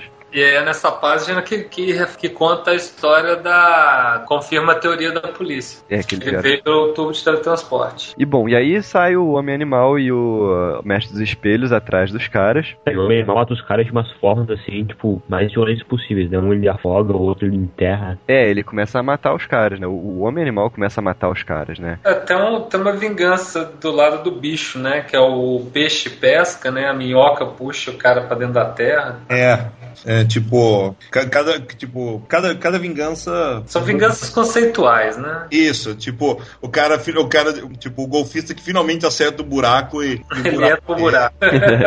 e, é, e é bizarro, porque é um super-herói que tá matando os caras, né? Sangue frio. Não, é mais bizarro ainda pensando que é o homem animal, né, cara? Que é aquele cara todo pacifista e tal. Então tu vê que o cara realmente tá surtado foda, né? Aí aparece esse prédio aí que é totalmente fálico, né, cara? Tem tudo a ver, mas tem tudo a ver com a postura dos caras também, né? Dos três empresários. Que é aquele negócio, né? São três caras, dois já foram. É. Né? Só falta um que tá dentro do prédio. Isso. Com, com o coruja. É, e aí o mestre dos espelhos coloca eles lá dentro através do espelho do banheiro, né? Isso. E, e eles, eles acham o primeiro, o último cara, né? O terceiro. É. E nisso ele é, aparece o inseto e eles têm que enfrentar o inseto, né? Eles também matam o terceiro também, né, cara? Ele dá um soco no cara e arrebenta o elevador que o cara tava dentro. Né? McCulloch que tá afim de grana e tá dando de brinde. Um, um cheque de um milhão pro Greenpeace. É.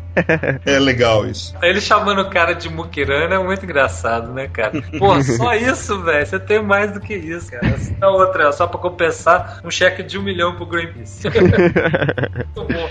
bom. Aí depois, até a parte que ele joga o raio no, no inseto também, e daí o homem animal pergunta: o que você fez com ele? Sei lá. Ainda não sei como é que funciona essa coisa. É, ele tinha acabado de virar o mestre dos espelhos, né? Bom, enfim, o elevador vai pro espaço e. E o cara também.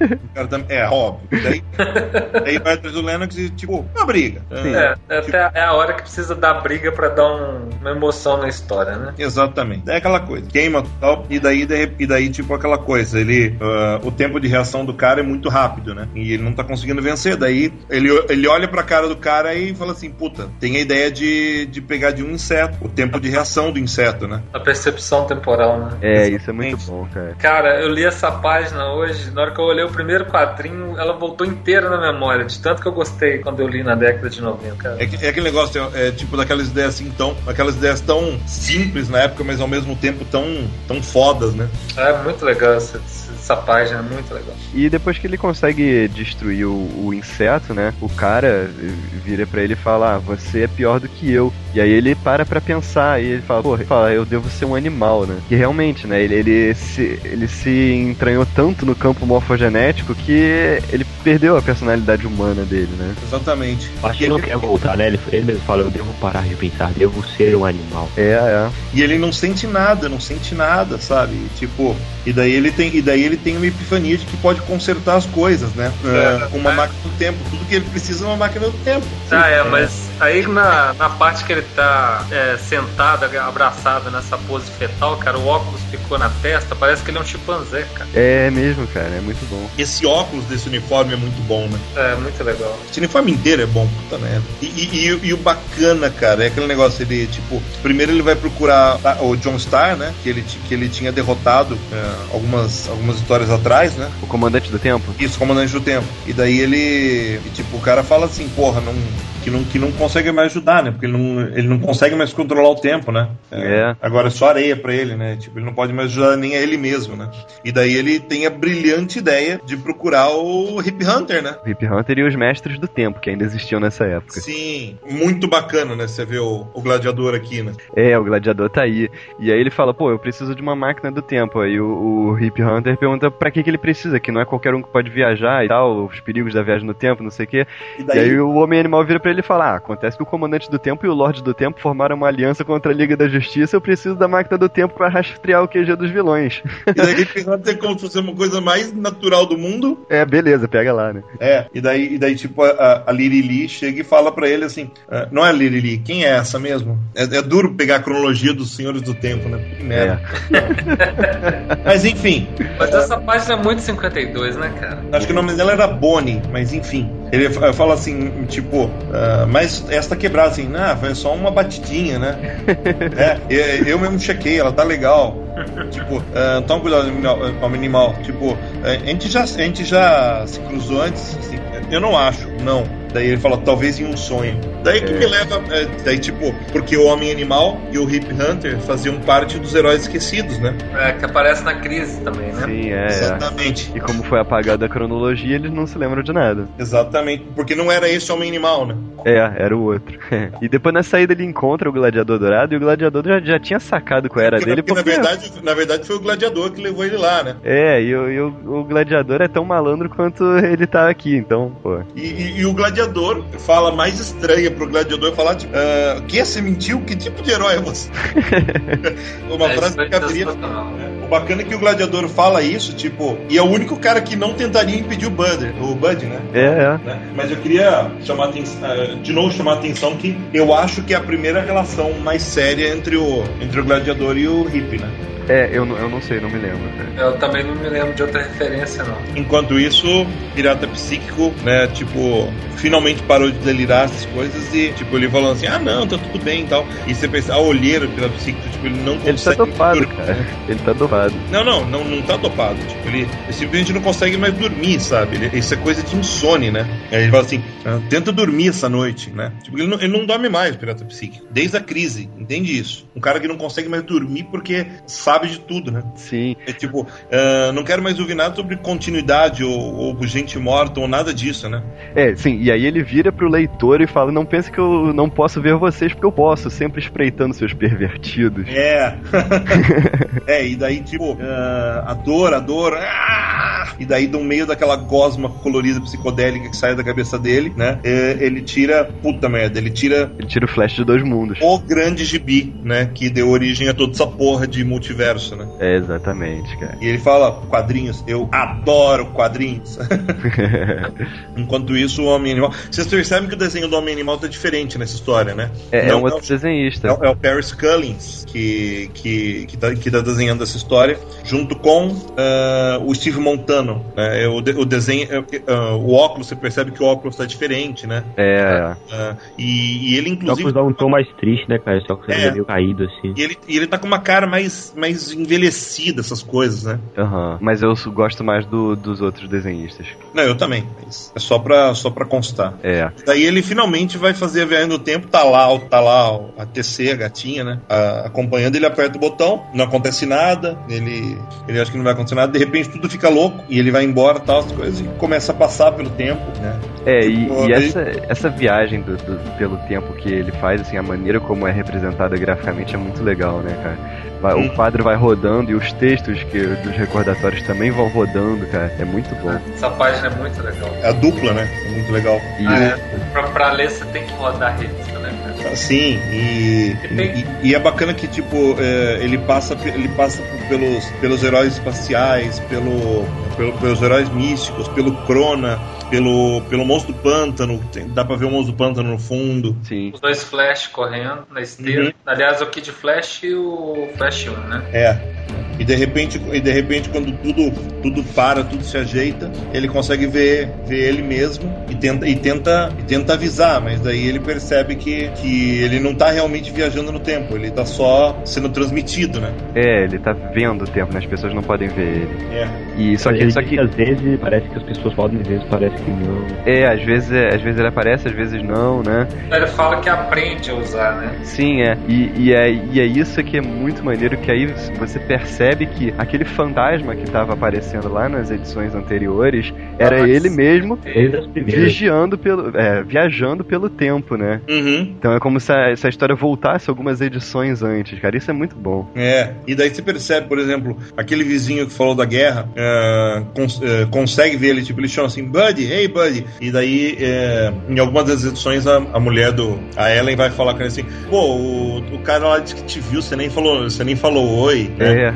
É, e daí é essa cena, sabe? E depois tem aquela parada da brincadeira do copo que ele escreve lá e tal, na janela também. Isso que aparece nas edições anteriores. né? Daí a Maxine consegue ver ele, mas não consegue ouvir ele. e, e- e é, é muito legal porque tudo são coisas que a gente já viu, né? São, são cenas que a gente já viu, só que agora a gente tá vendo de um outro ângulo. É, e ele tenta avisar de todo jeito, né? é, a data, né? O, o, o 22 de setembro, sabe? É, que aí é que a gente entende também, porque esses números eles já apareceram nas outras edições sem explicação, né? Agora que a gente sabe que é a data da morte deles. Uhum.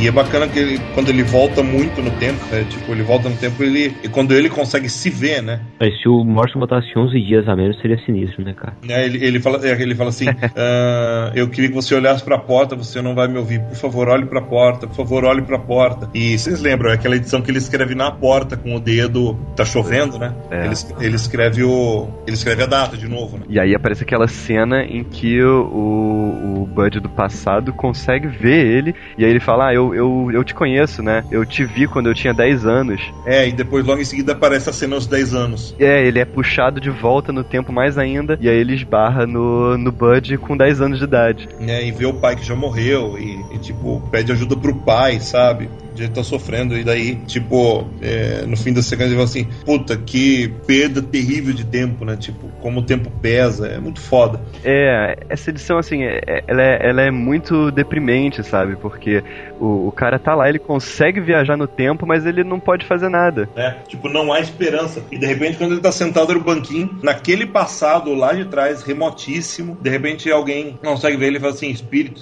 espírito, espírito perdido, me deixa ajudá-lo. E novamente temos. Brunão ia adorar isso, né? Ah, o Bruno ia adorar. Eu ia adorar porque tem dois personagens que ele adora aparecendo na, em seguida, né? O Vingador Fantasma e depois os Aliens Amarelos. Ah, que são meus favoritos também, claro. E a coleção de quadrinhos do Pirata aumentando, né? E os aliens amarelos, tipo. E os olhos amarelos visitam o High Water, né? É, e o Highwater perguntando assim: quem são vocês dele? Quem somos nós? Você não sabe? tipo, porra, meu, a gente apareceu em tantas edições, você não sabe.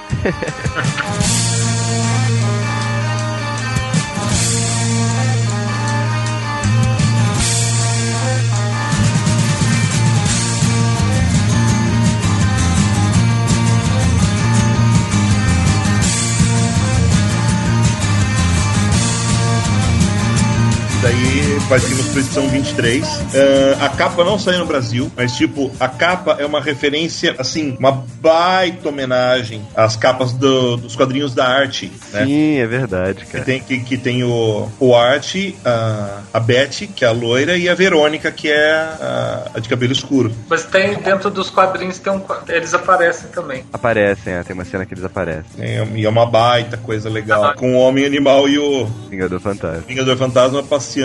E, e, outra coisa legal dessa capa é, são as cores do logotipo, todos os anos 60. E, aqui, e o famoso xadrez da DC, né? Que embalava as revistas no, no, topo das revistas dos anos 60 e comecinho dos anos 70. É aquele negócio, uh, o trabalho do Brian Bolland já era muito bom antes disso, mas é com as capas do Homem Animal que o Brian Bolland passa a ser um artista de primeira linha. Assim, de, um capista de primeira linha. Todo mundo sabia, todo mundo sabia que ele era o cara, o cara que tinha feito Camelot 3000 e a Piada Mortal. Todo mundo sabia que ele era fudido, mas tipo, ele, depois que ele virou capista, cara. Aí no início da, da edição 23, o Pirata Psíquico, ele bota de novo o uniforme dele e coloca a máscara. Ele finalmente consegue recuperar a máscara, que é tudo que ele queria, né? Consegue recuperar a máscara. E quando ele coloca a máscara, começam a aparecer personagens que foram apagados pela crise, né? Aparece o, o gato do, do, do super raiado, né? Raiado. Aparece o Coruja do Sindicato do Crime. E depois aparece todo o Sindicato do Crime e outros personagens também que foram apagados. Começam a aparecer o Macaco Shimp, do Detetive Shimp. O, o Anel Energético, Johnny Quick alguns personagens aleatórios. Não, aleatórios não, né? Com certeza todos eles são alguém, a gente aqui não sabe. É, esse garoto, por exemplo, com sem olho, eu realmente não faço ideia. Mas... Também não. Mas o Raiado vai ser referência ao gatinho lá atrás, hein? Uhum. E esses personagens que aparecem, eles não estão entendendo nada, né? O que aconteceu. Porque... É, eu, eu, acho bacana essa página de abertura, tipo, essas coisas na parede, né? Tipo, várias telas, tipo, tem até a capa do Watchmen aqui, se vocês forem olhar. Tem. Caraca, é mesmo. Bem no cantinho, assim. É, é. E a coisa mais... é, sim, o disco do Divo é a coisa mais bizarra de todas aqui, tipo, por quê, né? Acho que não tem Divo no universo DC, né?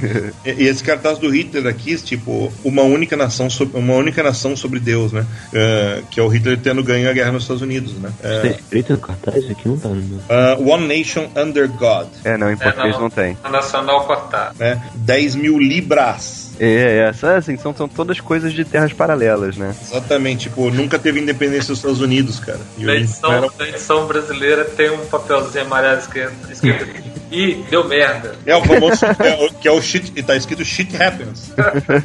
Enfim, tá. E aí é bom, aí aparecem todos os personagens. Não se esqueça que aparece o. Quem puxa a janelinha pra falar com o pirata psíquico é o espantalho. Sim, okay. espantalho. É, tipo, tô, tô cansado de medo. Tipo, eu nunca vou te deixar sair. Tipo, além de tudo, você é chato. um cara bizarro, pedante, tipo, que, que o, mais, o cara mais bizarro e pedante que eu jamais encontrei na minha vida. Tipo, nós não temos nada em comum. Sorria. Daí você vê o espantalho sorrindo, que é uma cena meio rara também. Ah, essa parte é bem divertida, né? Muito, cara. E eu acho bacana quando o pirata é, sorri, né? Quando ele, ele, ele tá nessa coisa alegre. Tipo, tipo, ele tem um rosto muito confiável, né? Tipo, você seria amigo de um cara com esse sorriso, assim, talvez. Se ele tivesse cabelo e não tivesse uma máscara querendo controlar. Bom, aí do lado de fora do asilo Arkham, a gente tem os dois aliens amarelos e o High Water. Né? E daí os aliens amarelos estão lá por causa das experiências do High Water com o espaço-tempo, né? Uhum. E daí, e daí ele vê o. Isso é, isso é muito legal também várias versões do Asilo Arkham se fundindo, né? É, o Asilo Arkham tá se recriando, né? Bom, e aí a gente volta pro Homem Animal e pro Vingador Fantasma, eles estão presos lá no passado, e aí é, é nessa cena que aparece os personagens da arte, hoje a série que tinha falado. Ah, dá, dá pra saber exatamente quando eles estão presos, né? É, nos anos 60. É, fim dos anos 60, passando Barbarella no cinema. Jenny Fonda. é. Não, é, essa mesa é uma piada, né, cara? Uhum. Não, é, a mesa é muito boa, cara, que aí o, o o Vingador Fantasma leva o Bud pro onde tá o Vandal Savage. Não, o Vandal Savage tá, tá ausente, cara. Não, o Vandal Savage tá aí. Não, é o Homem Imortal. O é o Homem Imortal, não é o Vandal Savage. O Vandal Savage. Ah, tá certo, é verdade. Aliás, aliás, a fala do Homem Imortal é ótima, né? Tipo, eu acho que é por causa. Acho que é porque eu sou um homem e. Sabe, eu sou imortal. é, o, é, o, é o Homem Imortal e o Jason Blood que estão aí, né? É, o Wanda Savage tava comandando um culto atroz no deserto. e provavelmente lutando contra a Sociedade da Justiça, né? Enfim, daí ele puxa uma cadeira tal, e e daí, tipo, tá tocando Electric Prunes no fundo, sabe? Tipo, ro- rola, um- rola um fundo, daí o. E o Homem Imortal completamente envolvido na licergia, né? Falando de. Falando de Timothy Leary e do, e do Kisey, sabe? Ele tá totalmente doidão, né, cara? Pra quem não sabe quem é o Kisey, o, Kisey é o. O é o Ken Kisey, que é o autor do o Estranho no Ninho, né? Que, chama, que se chama no Brasil. Que, que chama eh, One Flew Over the Cuckoo's Nest, né? Que é um, que é um baita livro também, né? O lance da borboleta eu acho legal, cara. Ah, o, que é o lance que é o. O Jason Blood mata a borboleta. Que ao, que ao mesmo tempo é um sinal, né? Tipo, tem, que tem a, que, é a, que é a história do, do efeito borboleta, né? Tipo, eh, o futuro pode ser mudado, né? É. E na verdade, cada um com a sua visão sobre a vida, né? Tipo, o homem imortal todo. Ah, a vida é preciosa, saca? E, Aí o Jason Blood fala que ah, para algumas pessoas eu apenas libertei a borboleta, né? Que eu deixei ela mais próximo da próxima encarnação, ou talvez ela foi pro Nirvana. é, É, verdade. Daí fala, a borboleta não pode contar nada pra gente. ah, são aqueles que ficam no mundo que continuam e podem fazer do nosso tempo um, o, o paraíso ou o inferno, né? É. Aí depois a gente volta pro Arkham, né? E aí a gente já tem muitos outros personagens aparecendo. Tem o Geada, tem o. Como é que é o nome daquele cara que tem o cérebro aparecendo? Ai, caralho. Simon. É, Simon. Simon, Simon, Ah, Simon, é isso. esse cara que parece o olimpiano, mas eu não sei se é. Tem um cara com o símbolo da tropa dos Ultravias também na tela. Mais personagens aparecendo, né? Esse Batman Robin é aquele que aparece no Brave and Bold, não é? Ah, Episódios é, do Batmite. Puta, eu acho que. O Batman Vampiro, né? É ele mesmo. É o Batman Vampiro. E o legal é que tem aquele super-homem negro que é o que é o super-homem que o Morrison usa na crise final, que ele é o presidente, né? Exatamente, Sunshine Superman, que é um, que é um baita personagem. Ah, a Aquagirl, cara, é um personagem completamente dispensável, né? É, a Sargon o Mago, cara, esse personagem é muito velho. É, mas é que o Sargon foi. Sargon foi revivido, né? Até. Ele conseguiu sair do limbo, né? Não, Calma, sim, sim. Não, não vamos falar de limbo ainda. É. Não, e, o- e o mais legal é que o, o Pirata Psíquico vira e fala: Pô, vocês são personagens tão maravilhosos, por que será que vocês foram removidos da cronologia, né? Vocês dariam ótimas histórias. E completamente louco, né? Tipo, a primeira versão do Spectro, o, o Uberman nazista, né?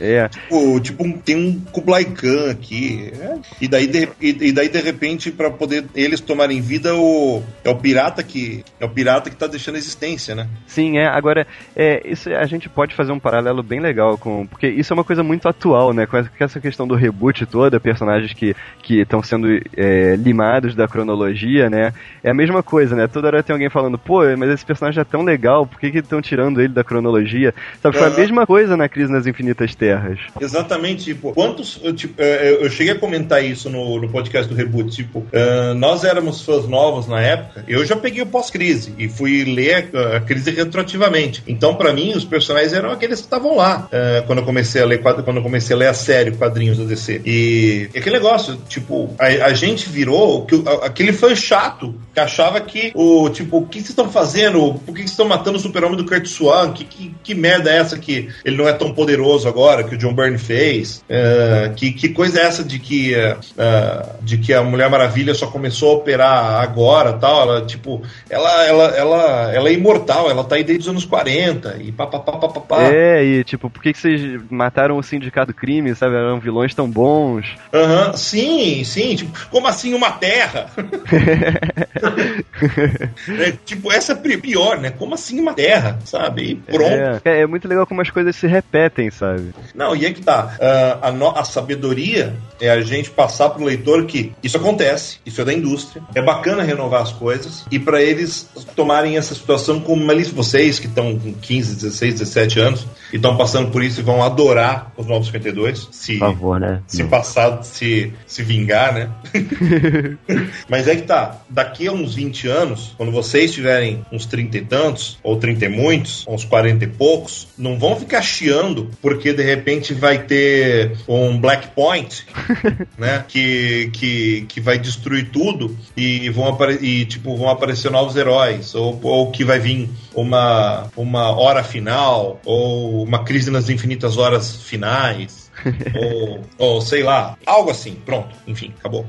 É, mas. Apesar de eu achar que nunca mais vai ter uma crise na DC, mas. Ah, mas você é maluco, Delfim, é claro que vai ter. Claro que vai, Delfim, vai ter que matar o Barry Allen de alguma forma. É, essas coisas são cíclicas, cara, se repetem. E outra coisa é que de- aqui, por essa história, a gente consegue perceber que é, depois da, da crise nas infinitas terras, muitos personagens foram limados e esses personagens eles foram voltando aos poucos depois, conforme os anos foram passando, os escritores foram resgatando esses personagens, né? E muito por causa desse alerta do Morrison, na real, né? Sim, isso. Então isso não significa que a personagens que não vão estar no reboot nunca mais vão aparecer, sabe? Com certeza daqui a alguns anos algum escritor vai resgatar esse cara. Bom, let's go, let's go. Depois de um baita bate-papo sobre o futuro e o homem animal desabafando. Porque, pô, ele tá precisando de, um, de uma cerveja e ele só pede água também, né? Tem essa, né? tipo, ele é bonzinho até nessas horas. Enfim, chegou uma hora que Ele desaparece. ele desaparece. É, e, o- e os outros três agem como se fosse a coisa mais natural do mundo, né? Ah, foi uma distração interessante, vamos fazer um brinde.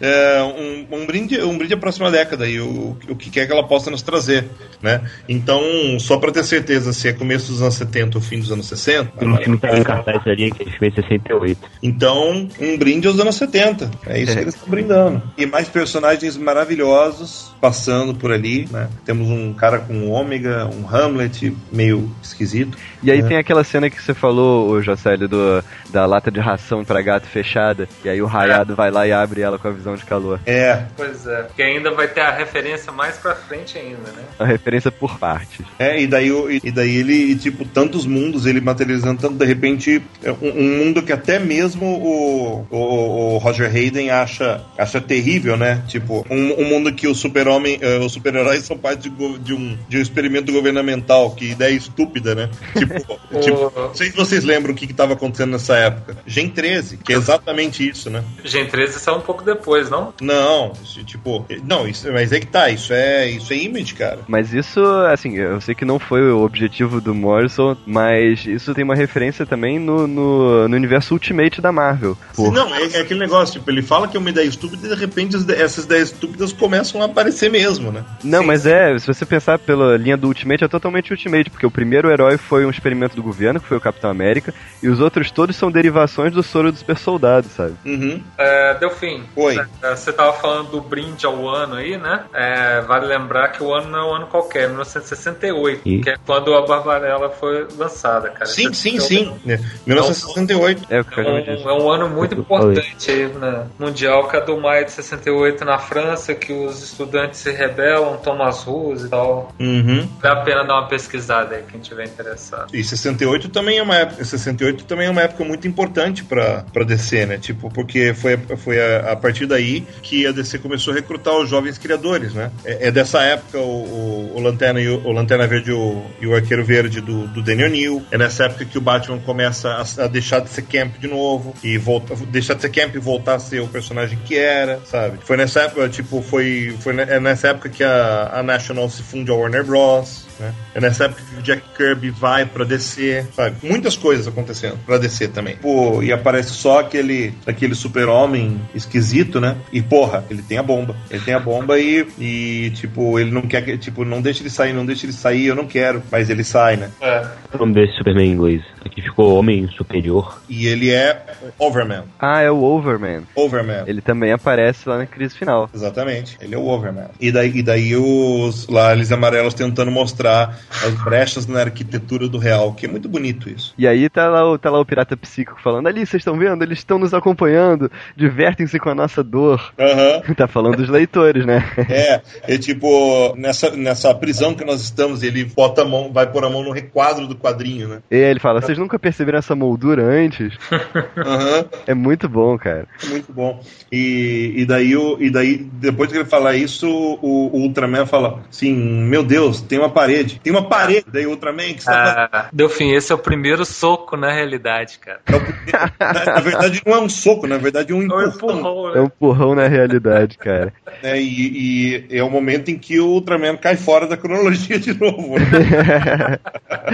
é tipo, ele quebra o quadrinho, cai fora do gibi e nunca mais volta, né? E daí o Overman aparece, tipo, porra, é, tem a bomba, tem a bomba, tem a bomba, tem a bomba. É, e daí o, o, Homem Amarelo ah, naquele, naquele velho esquema Chapolin, né? Ah, e agora? Quem poderá impedir? Onde está o Homem Animal? E daí um brilho. Tipo, todo problema acabou, o Homem Animal chegou.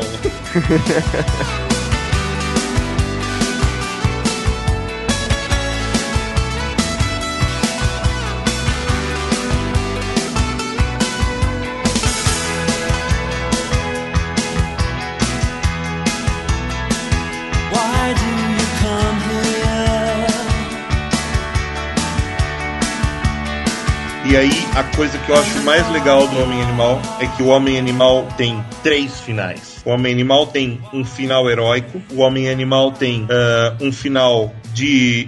um final dos ah, arcos e depois o Homem Animal tem o final que é pessoal dele. Cada um em uma edição. Edição 24, 25, 26. Essa edição encerra o arco heróico do Homem Animal. Isso. E a capa dela é muito legal também, né, cara? Que é o, é o Pirata Psíquico com um monte de, de gibi antigo. E todos esses quadrinhos que estão aparecendo fazem referência a aquelas crises, né? Crise na Terra 1, Crise na Terra 2 e por aí vai. Quase todos, quase todos. Tem, tem, tem quadrinho infantil também. Tem, tem os quadrinhos inf- tem misturado com isso, tem quadrinhos infantis, qua- na verdade quadrinhos de terras alternativas, né? É, é. Tinha um quadrinho do Scooby-Doo ali. né? E a primeira página dessa, dessa edição é muito boa também, porque é, tem, tem os desenhos e nos recordatórios você tem o roteiro, né? São parte do roteiro do Morrison. Mas o que eu acho bacana, deixa eu só voltar pra capa. Aquele cara que, que morre no que morre numa das logo numa numa das primeiras histórias do Homem Animal, Ah, eu sei o vilão, aquele vilão, né? a- aquele vilão, O Máscara Rubra. o, o, Red- o Máscara Rubra, isso. O Máscara Rubra já aparece no fim da primeira, nas últimas, numa das últimas páginas da primeira edi- dessa da edição anterior, na, naquela- eh, logo atrás da Quartzo, quando apareciam os aliens amarelos. Ele tá na capa sem máscara dessa edição. Isso. E, tipo, ele já tinha. E, tipo, aquele negócio. O fato dele ter morrido no próprio ramo do Homem Animal já habilita ele a estar aqui.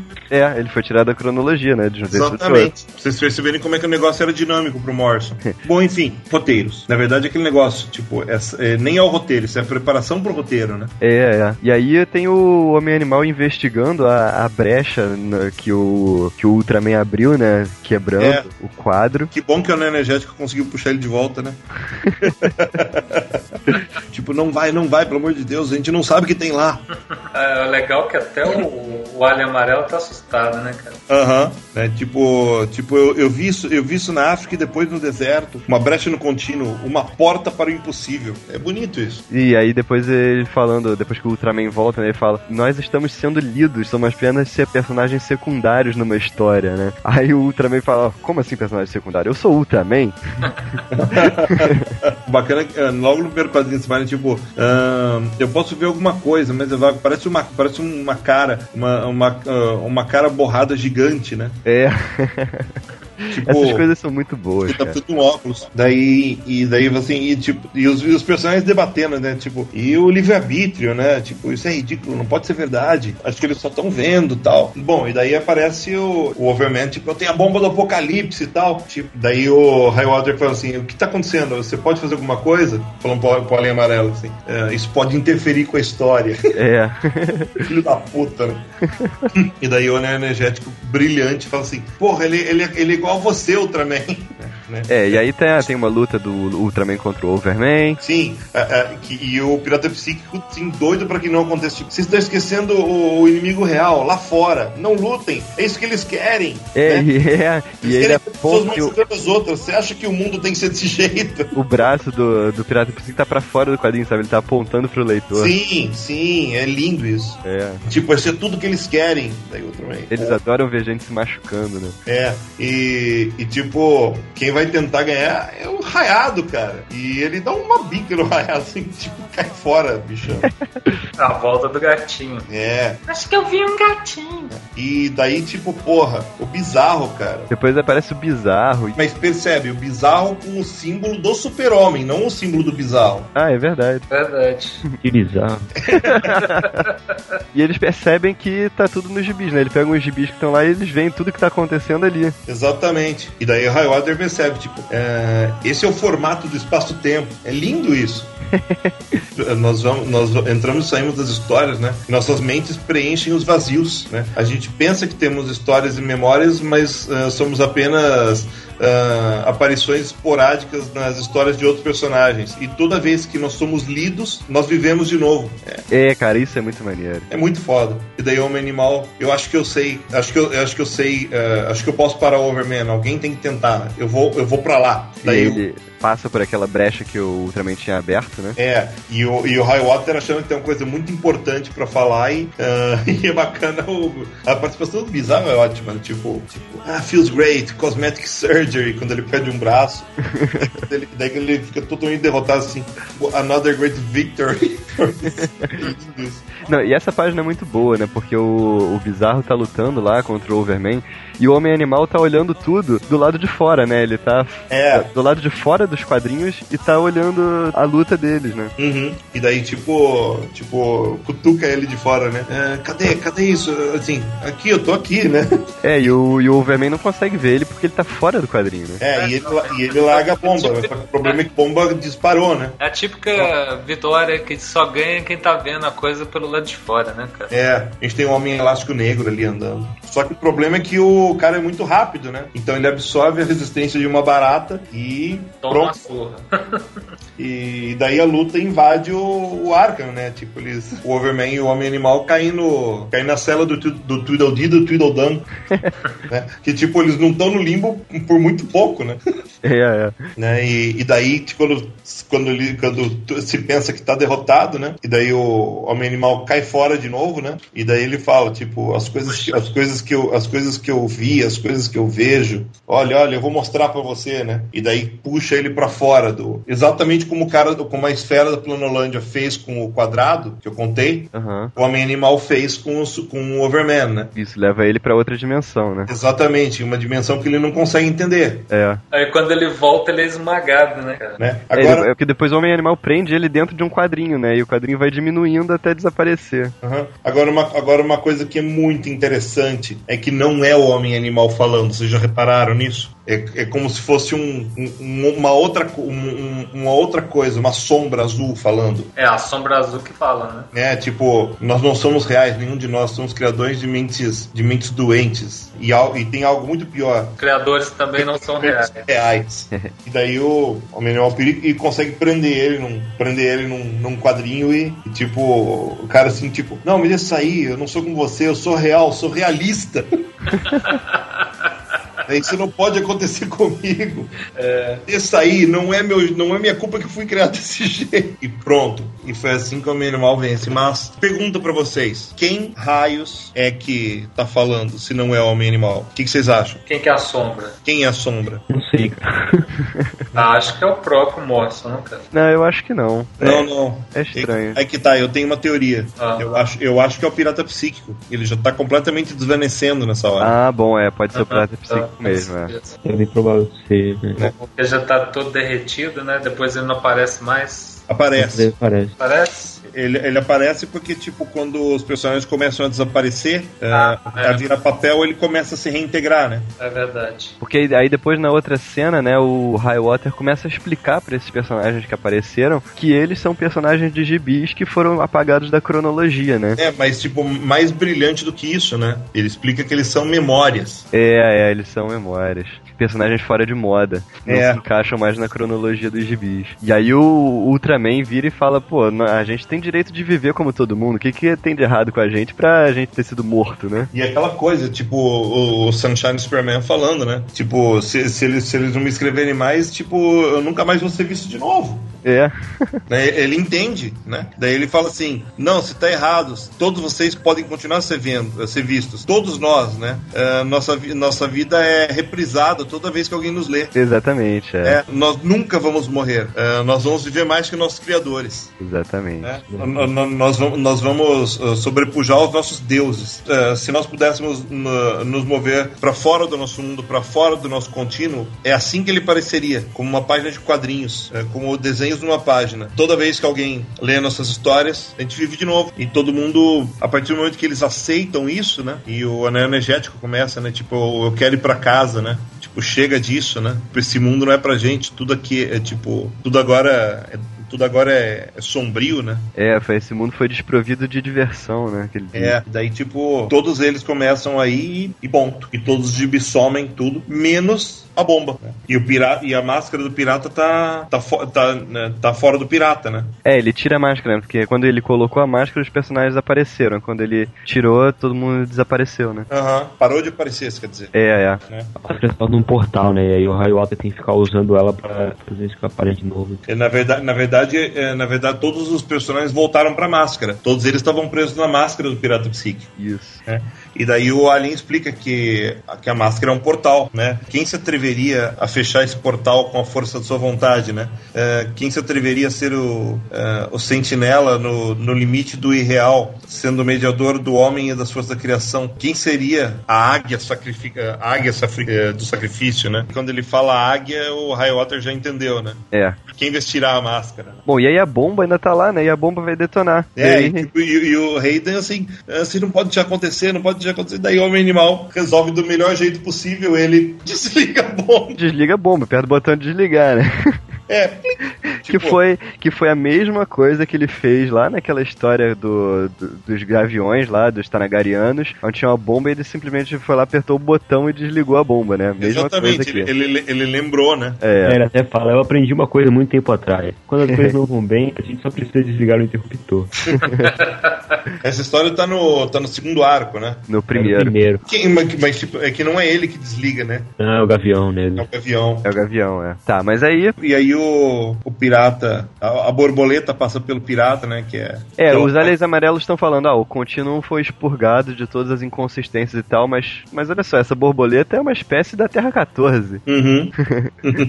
E o pirata psíquico se dissolve, né? E quem tá no lugar dele lá no Arkham é o Highwater O usando pirata a máscara. psíquico, Né? nesse momento foi tirado da continuidade, É Isso. né? Bora pro limbo. E os aliens falam alguma coisa novamente, né? E essa coisa, como eu disse pra vocês, novamente tá entre aspas. E eu vou descobrir o que, que é. Ah, se bobear é Gilgamesh também. Não é, não. Hum, isso é Shakespeare. Aí, porra.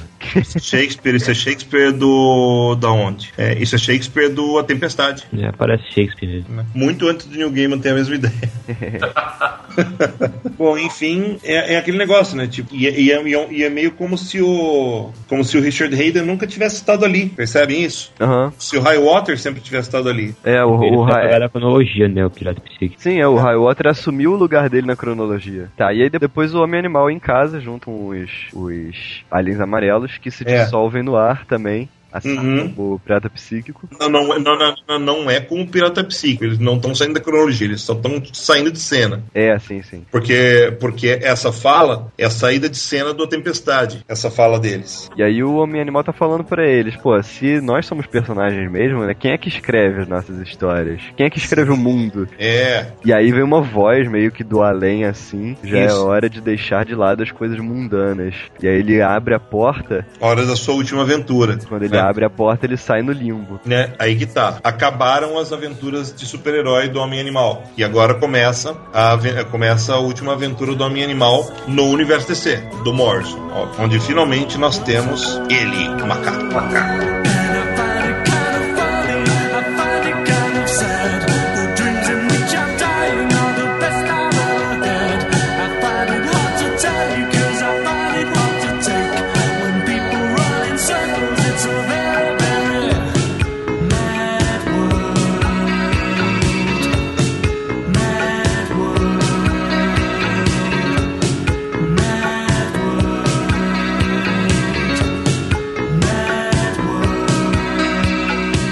aí a gente tem o Homem Animal lá, saindo pro limbo, né? Antes de sair ele se despede do, do cachorro e do gato dele e vai embora. Carregando uma mochila, né? Tem um cemitério de animais extintos aí, né? Tiranossauro Rex, Gigantossaurus, Aham. É verdade. Dodô. Até que ele encontra o bobo da corte, né? Que é o, o guardião do limbo, né? Ele guia ele, guia eles pelo, pelo começo do limbo, né? Tipo, É, e logo, logo que ele encontra o Homem Animal, ele fala: ah, não pensei que você voltaria aqui tão cedo. cedo. O Homem Animal não se lembra de estar no limbo, né? Ele fala, é, é claro que você teve aqui, só que você não se lembra. Ninguém se lembra do limbo uma É. vez que deixa, uma vez que deixa. E Esse o limbo, o limbo dos quadrinhos, né? Vamos lá, eu vou te apresentar alguns dos outros, né? E aí o- o- os primeiros que aparecem é o pessoal do quinteto inferior, né? Eu, eu acho bacana porque que ele é escolhido, né? Porque, né? porque a, a idade secreta do, do Bobo da Corte era um cartunista, né? Ah, Então compreende. Então, o legal é que eu li essa, essa edição do Homem Animal aqui, de que e aparece o Quinteto Inferior, que eu nunca tinha visto na minha vida.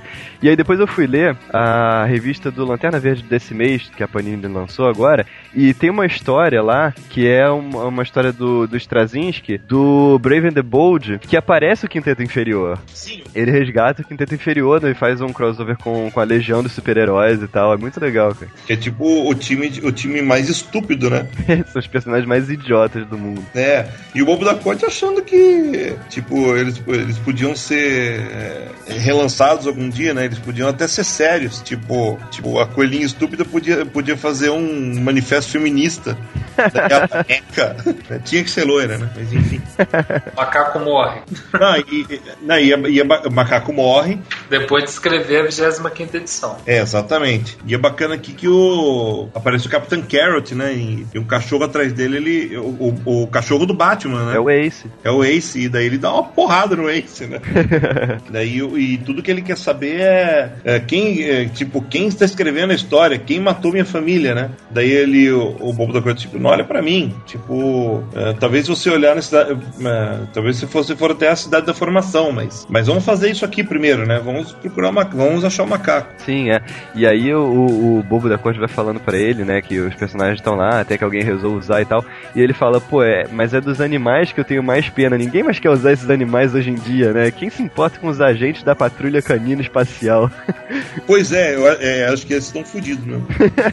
Tem esse cara sentado aí, que agora, é, só agora que eles ressuscitaram ele, né? Quem? Que é esse cara? Tá, tá naquela. É, aquelas, aquela revista espacial que tem o lobo que saiu agora, tem esse cara lá, eu esqueci o nome dele. Soltaram por uma edição, né? Parece meio metamorfo dos caras. Tem o Max Mercúrio aqui, né, cara? É, o Max Mercúrio aparece, cara. Sim, né? Alguns anos antes do Mark Wade resgatar ele do limbo. Exatamente. E é bacana que o cara, tipo, alô, nós não fomos apresentados. Me chamam de o Cavaleiro Gay, me chamam de Fantasma Gay. Isso é maior tiração de sarro, né? E o cara, oi. Bom, e aí eu- eles encontram o macaco morrendo, né? Escreveu o último script dele. É, tipo, eu não posso, eu não posso ler, mas ah, talvez, talvez se você levar, levar o testado da formação, talvez, né? E aquele negócio, né? Perto das, perto da- das cidades arruinadas de Atlas e Warren, né? É, isso é uma referência à editora Atlas. E a editora Warren, as duas que faliram. É, é na- a Atlas virou a Marvel, né? Ah, não, mas é que tá. Não é que a- a Atlas não virou a Marvel. A Atlas acabou. ah, um tempo depois surgiu a Timely. E a Timely virou a, a Marvel. Mas eles compraram a a Atlas. A, alguma Timely assim. comprou, a Timely comprou a Atlas. A Atlas Ah, tá. comprou. E a Warren, todo mundo sabe que é a editora original da Vampirella, né? Que inclusive vai sair no Brasil um material da Warren esse mês, pela Gal Editora, chamado Combate Inglório. Tradução minha, merchan, hein? É, Mas o Warren não faliu, cara? Sim, por isso mesmo. É uma. Ah, esse são- material é velho. Esse material é velho. Esse material Ah, foi escrito pelo Art Goodwin, desenhado pelo Alex Todd, pelo Alice Wood, John Severin, Isso. tipo Al Williamson, só nata da nata. Mas qual, qual é o nome da, da revista? Combate Inglório, em inglês é Blazing Combat. É considerado, é considerado o principal gibi anti-guerra da história dos Estados Unidos, que foi ó, um dos motivos da Warren ter ido à falência. Quando sair, É, porque o que principal, porque o principal do- comprador desses gibis na época, só uma parte, é, era, o governo, era o exército dos Estados Unidos. Aí quando o exército sacou que o gibi era contra a guerra, no número 4 mandou cancelar a distribuição. E daí não teve jeito, o gibi acabou no número 4. Putz, os caras os caras deram um tiro no próprio pé, né? É, mas é que tá, acho que era a ideia deles, né? O fato de três gibis terem chegado aos soldados, pra eles foi muito, né? Enfim, o Homem Animal chega com o macaco atestado da formação. Chega depois de cinco anos andando, né, cara? Cinco anos Sim, que depois passam. de cinco anos andando, e ele encontra um motoqueiro chamado Jason, mas com uma guitarra. Quem será ele? Pois É, é, quem é esse cara, velho? Pô, ele encontra com a abelha vermelha em cima de uma pilha de quadrinhos, né? É uma pilha de quadrinhos mesmo. E que ele até fala, eu estou morto, mas continuo esperando alguém que possa querer me trazer de volta. Os caras, os caras fazem milagre hoje em dia. É, tipo, é tipo, porra, o Abelha Vermelha, cara. É, um, é, é, é engraçado que tem um. que esses personagens Abelha Vermelha, Vespa Vermelha, não deram muito certo, né? Na, na verdade, ele foi, ele- na verdade, o, o- a- Até onde eu lembro, o Abelha Vermelha foi um, foi um baita sucesso no começo. E Isso. depois, limbo, né? Nunca ouvi Total. falar desse cara. Ó, é, quer saber? é, eu posso estar muito enganado, mas acho que ele, aparece, acho que ele apareceu em duas séries completamente fracassadas, né? Ah, na primeira série do Ambush Bug e na primeira série do, do Vexed. Não por acaso duas séries do Kit Giffen. né? E sempre, sempre numa aparição de dar pena, assim. Numa delas, o Abelha Vermelha, é, ele, ele chega por agente dele e fala assim, porra, você tem que retomar minha carreira e tal. É, e é claro que, porra, quem vai querer o cara com essa roupa tua? Você tem que se repaginar. Enfim, É, enfim, aí o Homem Animal dá a jaqueta pra ele, fica passando frio e tal. Depois ele encontra o Senhor Frio, o vilão do Batman, né? Mas Aham. que foi colocado no limbo depois da crise, ele só voltou bastante tempo depois, né? aliás, quero, eu quero só que vocês reparem. O Homem Animal deu a jaqueta, ok? Aham. Então tá. Daí ele encontra o. Ele encontra o Senhor Frio. E ele acaba dando pro Senhor Frio, que, que vive, em- vive na solidão, não consegue se lembrar do rosto de pessoas, né? Consegue se lembrar de um sorriso, né? E ele tem a foto da família em que todos estão sorrindo, né? É. E ele dá a foto pro. E ele dá a foto pra ele, né? Pro Senhor Frio que, que, que, tipo, tudo tá nevando porque naquele lugar, porque ele criou um campo de gelo, né? Aham. E aí depois ele encontra o Cavaleiro Andante. Cavaleiro Andante. E daí ele fala assim, porra, é, tipo, tipo, não tem nada pra lá, só tem uma casa velha, né? É. E aí quando ele encontra, quando ele encontra a casa, é a própria casa dele, né? Aham. Ou seja, ele voltou pro lugar de onde ele tinha saído. E aí, quando ele entra em casa, ele encontra o cachorro e o gato dele mortos, né? Só os esqueletos. Sim. Mas eu queria lembrar assim que, tipo, isso que o Homem Animal passou, de, de dar coisas pra poder passar, é um, é, um, é um mito grego muito muito conhecido, né? Tipo, que você, tipo, uh, vo- pra você passar por provações, você tem que, você tem que se despojar da su, ah, de, de coisas pessoais suas, né? Aham. E tipo, assim, quando ele se despoja de tudo, inclusive da memória da, da família, é quando ele encontra a casa, né? Quando finalmente ele encontra a casa. E tudo morto e tal. E daí ele, porra, ele pensa que será, que será que eu devo fazer isso, né? E daí ele acaba, ele acaba quebrando os dedos do macaco e lendo o roteiro, né? É, e aí no roteiro tá escrito que ele vai é, pegar uma, uma, uma tesoura dentro da gaveta. E aí ele fala: Não, não vou fazer isso, eu me recuso a, a- a ser controlado por- pelo que tá escrito aqui. É. E aí no final ele acaba indo na gaveta e pegando É, a tesoura, né? é, tipo, eu não vou fazer isso, ou talvez eu vá, né? Tipo, no fim, é tudo é simples como isso. E, e, e ele vai abrir a porta, que, não, que na real não é a, a porta que ele vai abrir, percebe? Não é a porta da casa. A porta, Não. que, a porta que ele vai abrir é a porta do teleporte, que vai pro teleporte. A porta que foi aberta pra, pra morte da, da família, né? E daí ele, com a chave de papel, ele entra no mundo real Isso. onde acabam as aventuras, as aventuras de quadrinhos do Homem Animal e ele finalmente encontra Grant. Dandy. o próprio Grant Morrison. Ainda com cabelo. Com cabelo. Grant Morrison com cabelos, é. E finalmente, é, só, que ele, só que a cor dele, ele, ele tá bem menos pálido, né, na edição 25 do que na 26, né? É, ainda tinha cor. Né? Daí na edição 26 ele perdeu a cor, da 27 em diante perdeu os cabelos.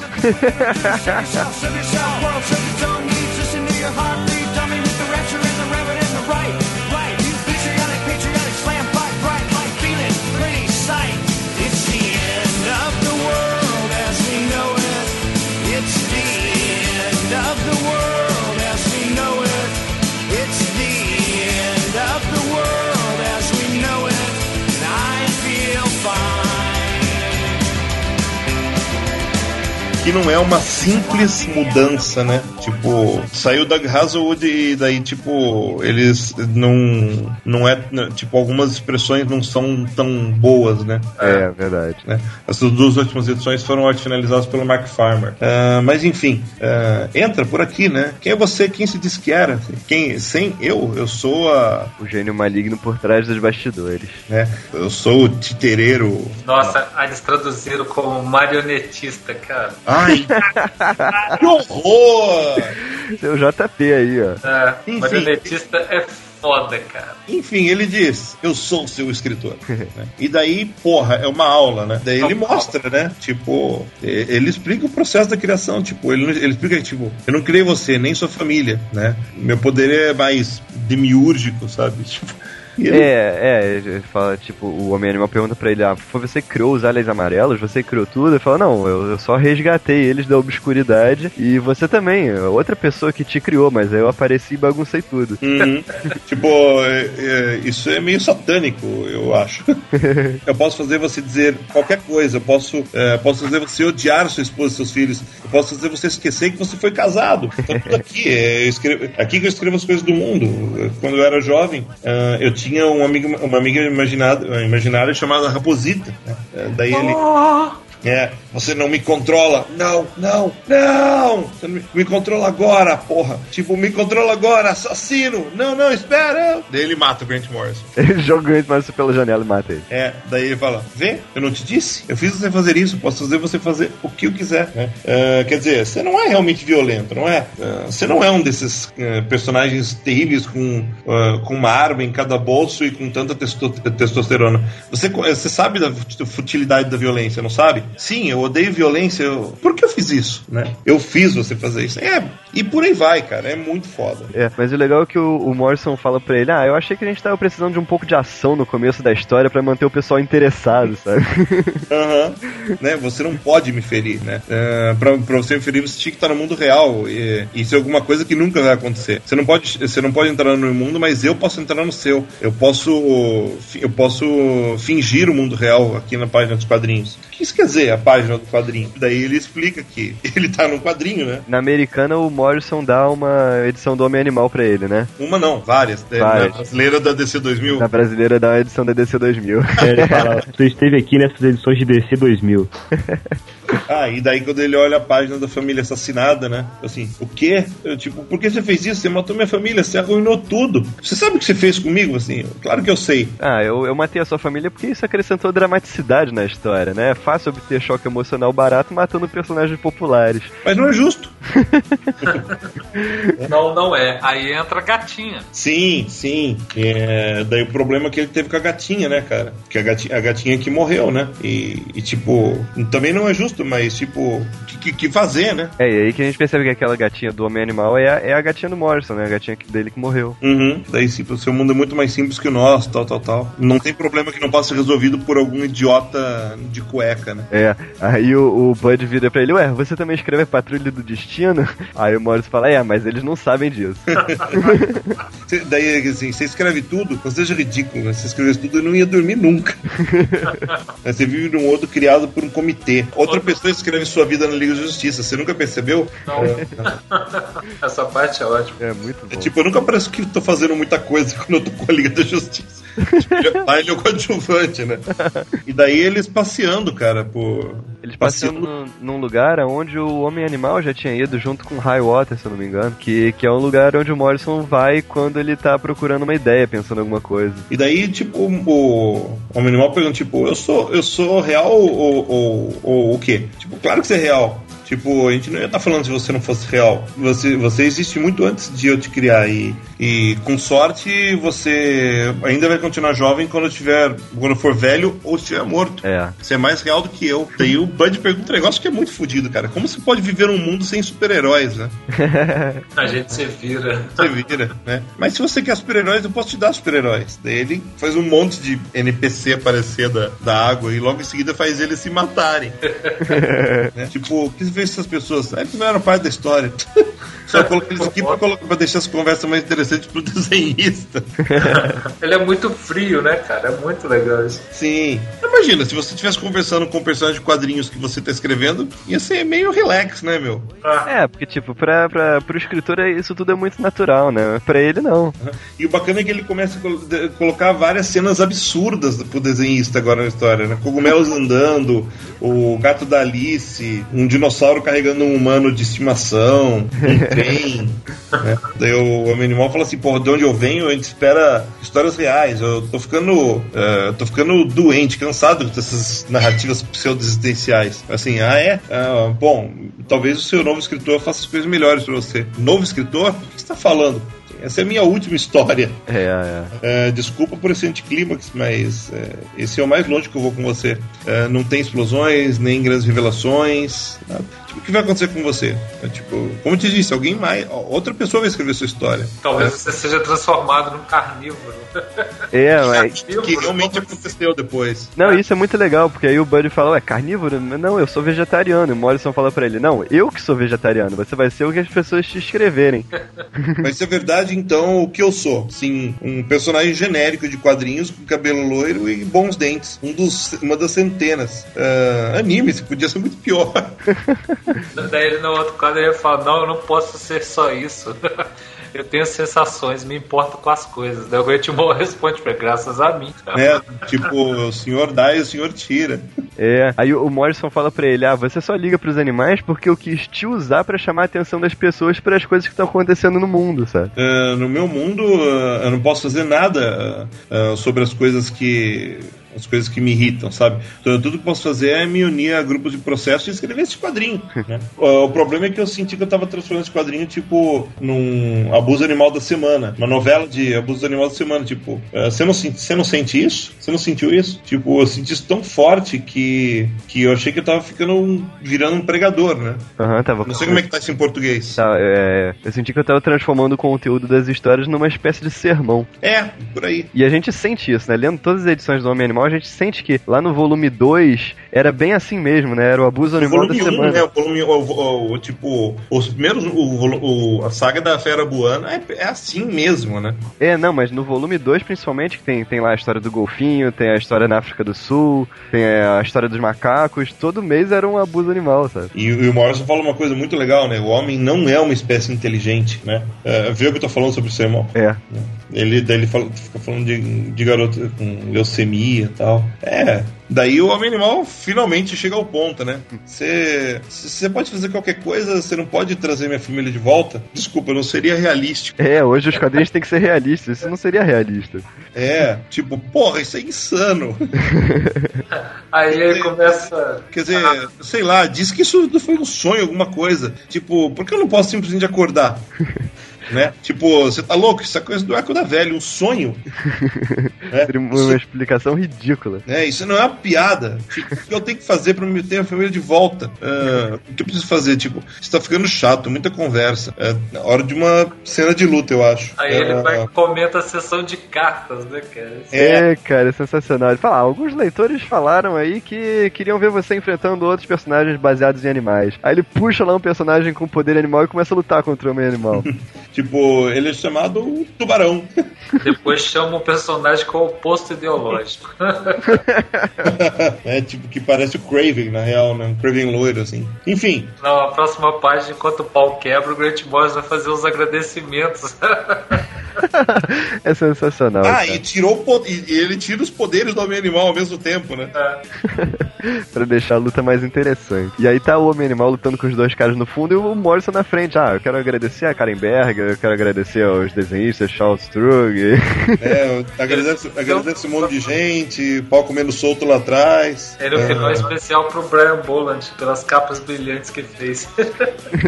É, É, depois ele dá o endereço da People for the Ethical Treatment of Animals. O famoso PETA. É, Eita. e aí o, o homem animal sucum- sucumbe.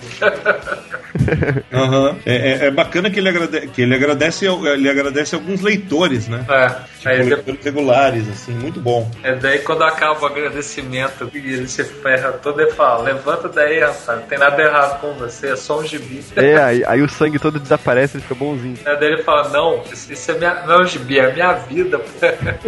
É a vida porra, seu. Eu não sei por que não falam isso em português, seu bastardo. Tão bom falar seu Aqui tá, bastardo. não, aqui tá, é a minha vida seu maldito. Cara, eu, eu, eu, eu, eu, traduziria por bastardo. É tão bom falar bastardo. Caraca, bastardo é muito ridículo, Delfim. Ah, porra, cara, tipo, seu bastardo. Ah, porra, é que nem o. É que nem o. É que nem todo personagem italiano fala danazione. Eles. Aqui no Brasil eles traduzem por danação e foda-se. Por que não pode traduzir basta por bastardo? Como se danação fosse lindo, né? Bom, enfim, daí ele contou sobre o gato e tal, e ele fala assim, puta, eu teria feito qualquer coisa pra salvar a gata, né? Tipo, pelo menos se ela morrer, eu posso. Eu posso usá-la no nome animal, né? Pois é. E ele, e ele faz outra citação, né? Daquelas que eles adoram, né? Que eles adoram. Ele adora fazer isso. Tipo, to add a nice touch of poignancy. Que é. Que bom, eu não sei de onde é isso. É, não tem problema que em português não tem essa citação, então. Em português ele fala o quê? Não tá como É, então não, tá, o último quadrinho termina assim, bom, pelo menos se ela morrer eu vou poder usar esse nome animal, e acabou. É a última frase desse quadrinho. Não, não tem outro balão? Não, não tem. Caralho, que filhos da puta.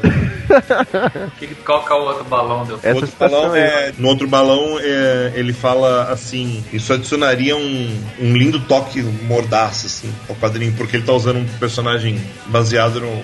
Algo baseado numa coisa que aconteceu numa morte da vida real. É, aí o, o Morrison fala aquilo que o Pirata Psíquico já tava falando, né? O escritor não poupa nada. Todo sofrimento, morte, dor no seu mundo é entretenimento pra gente. né? Por que, o, por que o sangue, a tortura e a angústia ainda nos excita, né? Pensamos que fazer violen ah, ah, prof- em fazer, fazendo o seu mundo mais violento, fazendo mais realístico, mais adulto, Que tá que Deus nos ajude se for isso mesmo. é. Ah, já, daí ele fala assim, já estou sem, sem espaço, sem tempo, eu ainda não disse É. nada, não disse nada que presta. Vai pra casa, Bud, esqueça que nos encontramos. Não, espera, eu queria, queria, daí ele tá lá no sofá.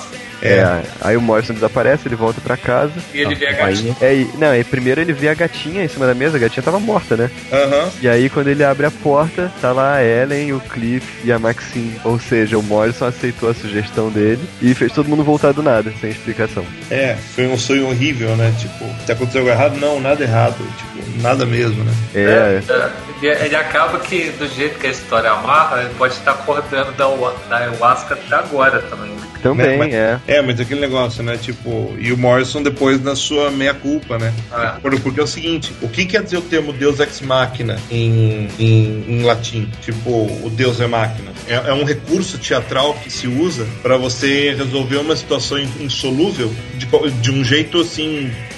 Porque o autor quis, né? Por exemplo, tá todo, por exemplo, tá todo mundo morto e, e de repente aparece uma luz e todo mundo tá vivo de novo. Por quê? Porque o autor quis. Porque o autor é o Deus e Deus é a máquina. É a máquina que faz todo mundo se mexer.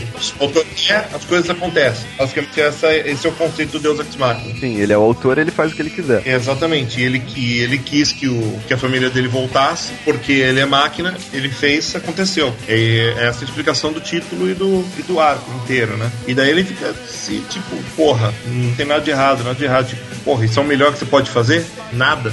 Né? No fim das contas ele não fez nada, né? Mano, tipo, todo aquele drama todo, toda aquela coisa foi pra nada, né? Foi pra nada. Foi pra nada, né? E daí ele finalmente vai contar pra gente a história do, da Raposita, né? Que é a amiga, que é a amiga imaginária dele de infância, né? Que ele pegava uma, que ele pegava uma lanterna e ia pra cima de um, ia para cima de uma, eh, de uma colina e ficava eh, ligando a, a lanterna e esperando uma resposta, né? E tinha sempre uma resposta, né? Tipo, e ele fala, porra, não esqueci, eu voltei, né? É, Mas só que não tem nenhuma resposta, né? não tem nenhuma resposta e ele vai embora, né? Ele vai embora, dá adeus e E aí depois que ele vai embora, aparece a resposta, né? A É. luz pisca lá do outro lado. É, mas é, é tipo, é o típico eu cresci e não consigo ver mais, né? Pois é, exatamente. É, e que tem muito a ver com a história do Evangelho do Coyote, com várias coisas que ele fez né, nesse run. E também é um jeito de, de, de dizer pro leitor, né? Tipo, não me esqueçam, né? É. O que na real deu muito certo. E é desse jeito que termina.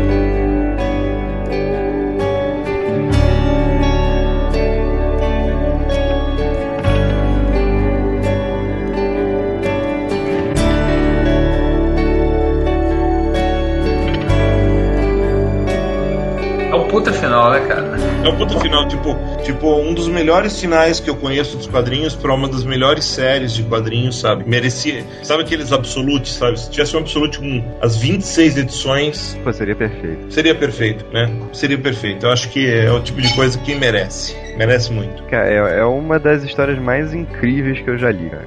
E é uma história de heróis, cara. Não é, uma, não é tipo, tem porrada, tem. Tem tudo, só que, ela, só que ela foi escrita por um cara que, que soube dizer as coisas de um jeito diferente, sabe? Soube colocar questões que iam. que para um leitor que quisesse, que quisesse pular um nível, né? Acima, sair dos quadrinhos e entender um pouco mais o mundo, sabe? O cara tinha lá uma escada, Sim. uma saída, uma chave, sabe? Recorta a chave no papel e usa. E essa questão da metalinguagem, ela é muito bem usada, sabe? Porque é, metalinguagem todo mundo usa, sabe? Até na turma da Mônica tem metalinguagem. Mas o negócio é como ele insere isso na história, como ele faz isso fazer parte da vida do, do homem animal e do próprio Morrison, né? Então é, é- o recurso é incrivelmente bem utilizado aqui. E a história é bem escrita do começo ao fim, né, cara? Se a gente tem contado tudo aqui, se você que tá ouvindo aí não leu, cara, lá atrás e leia, porque você não vai se arrepender, assim, vale muito a pena. Ah, sem falar que é muito bem amarrada, né? Totalmente, né? Tudo tem sentido, tudo repercute no começo, repercute no fim. Foda, muito foda. É, é. Essa é, é, é tipo de, de série pra você ler várias vezes, porque cada vez que você lê, você vê uma coisa que apareceu lá na frente que tem a ver com isso e tudo se encaixa. Sem contar que ele não acha você poder ter várias interpretações da história, né? Isso é muito legal também. E isso, e isso para uma série que começou, ela, ela era um. Acho que vocês lembram do começo, né? Ela era um new format da DC Sim. e ela era pra ser uma minissérie em quatro edições. Começou como minissérie. Se desse errado, sim, tipo, se os leitores não gostassem, bicho, fora. Era uma minissérie e pronto, acabou. Era uma minissérie e pronto, acabou. Uma minissérie, um herói do passado, rejuvenescido, lutando contra a Fera Buana, que não era nenhuma maravilha de vilão. É. né? Mas enfim, né? Caiu no gosto do público. É bom. Bom que de vez em quando aconteça isso com. E foi o Morrison que começou com essa história de, de você puxar personagens abandonados, esquecidos e, e trazer a vida como protagonistas, né? Né? Tanto com a patrulha quanto com o Homem Animal. E tem uma coisa que eu acho que foi o Brunão que falou uma vez, que todos os trabalhos do Morrison depois disso tem uma referência no Homem Animal, né? É, é incrível.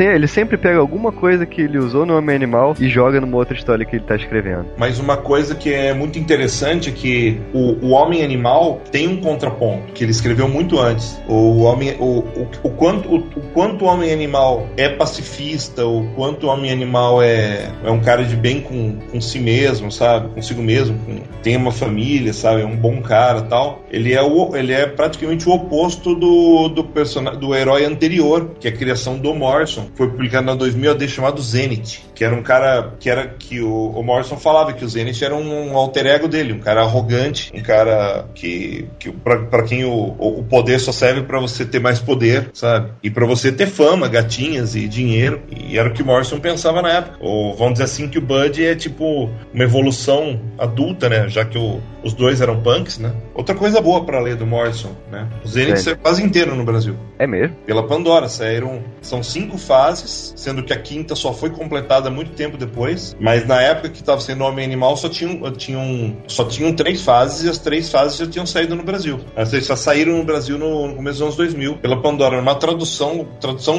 até tradução mais ou menos, mas a produção gráfica horrorosa. Né? Do, primeiro, do primeiro volume, não. Primeiro volume, não, porque eu tava lá. Agora.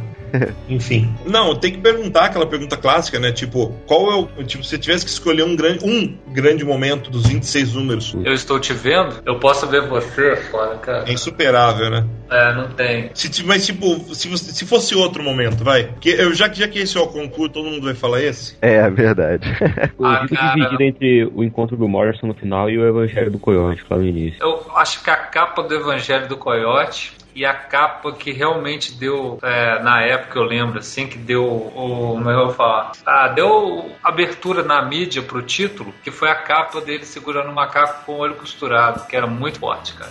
Puta, cara, em termos de capa, pra mim, é, essa capa que o José tá falando é a capa do número 17. E pra mim a capa do 20, que é a capa dele tentando se matar, que eu acho, é, em termos de capa, eu acho, eu acho tipo a capa mais a capa mais forte, mais dura dele. E porra, não tem jeito, né? Sem ser isso, é o Evangelho do Coyote. O Evangelho do Coyote ganhou o Eisner. É, o Evangelho do Coyote é muito bom, mas tem um, tem um momento que, que eu acho incrível que é quando o Highwater explica para aqueles personagens que saíram da cronologia que eles são personagens é, velhos, antiquados, que foram tirados da cronologia, mas que eles não morreram, que cada vez que alguém relê as histórias antigas dele, eles vivem de novo. É, isso eu achei sensacional essa parte também. Puta, sabe, tem uma, tem, um, tem uma outra coisa, tem uma outra. É, cara, é tão cheio de coisas geniais que a gente vai ficar noite toda aqui falando só Ah, não, não, não, é que, é que essa, nem é, essa nem é genial, essa é só engraçada. É, que foi na. É, é a última história do primeiro álbum, que o, que o Ajax faz uma participação especial e o Ajax se transforma no Cliff pra dar uma lição nos caras que estavam enchendo o saco do Cliff na rua. E o carinha lá, o líder da gangue da rua, todo fumando assim, assopra fumaça no, no, na cara do Cliff, na verdade, o Ajax, né? E daí ele se transforma num baita dragão gigante, né? É, cara, é muito bom isso também. Então é isso. Assim a gente fecha a nossa trilogia sobre o Homem, o Homem Animal do Grant Morrison. Alguém quer alguma- fazer alguma consideração final? Tipo, Isso aí, até semana que vem. Um abraço. Falou. falou. Mas.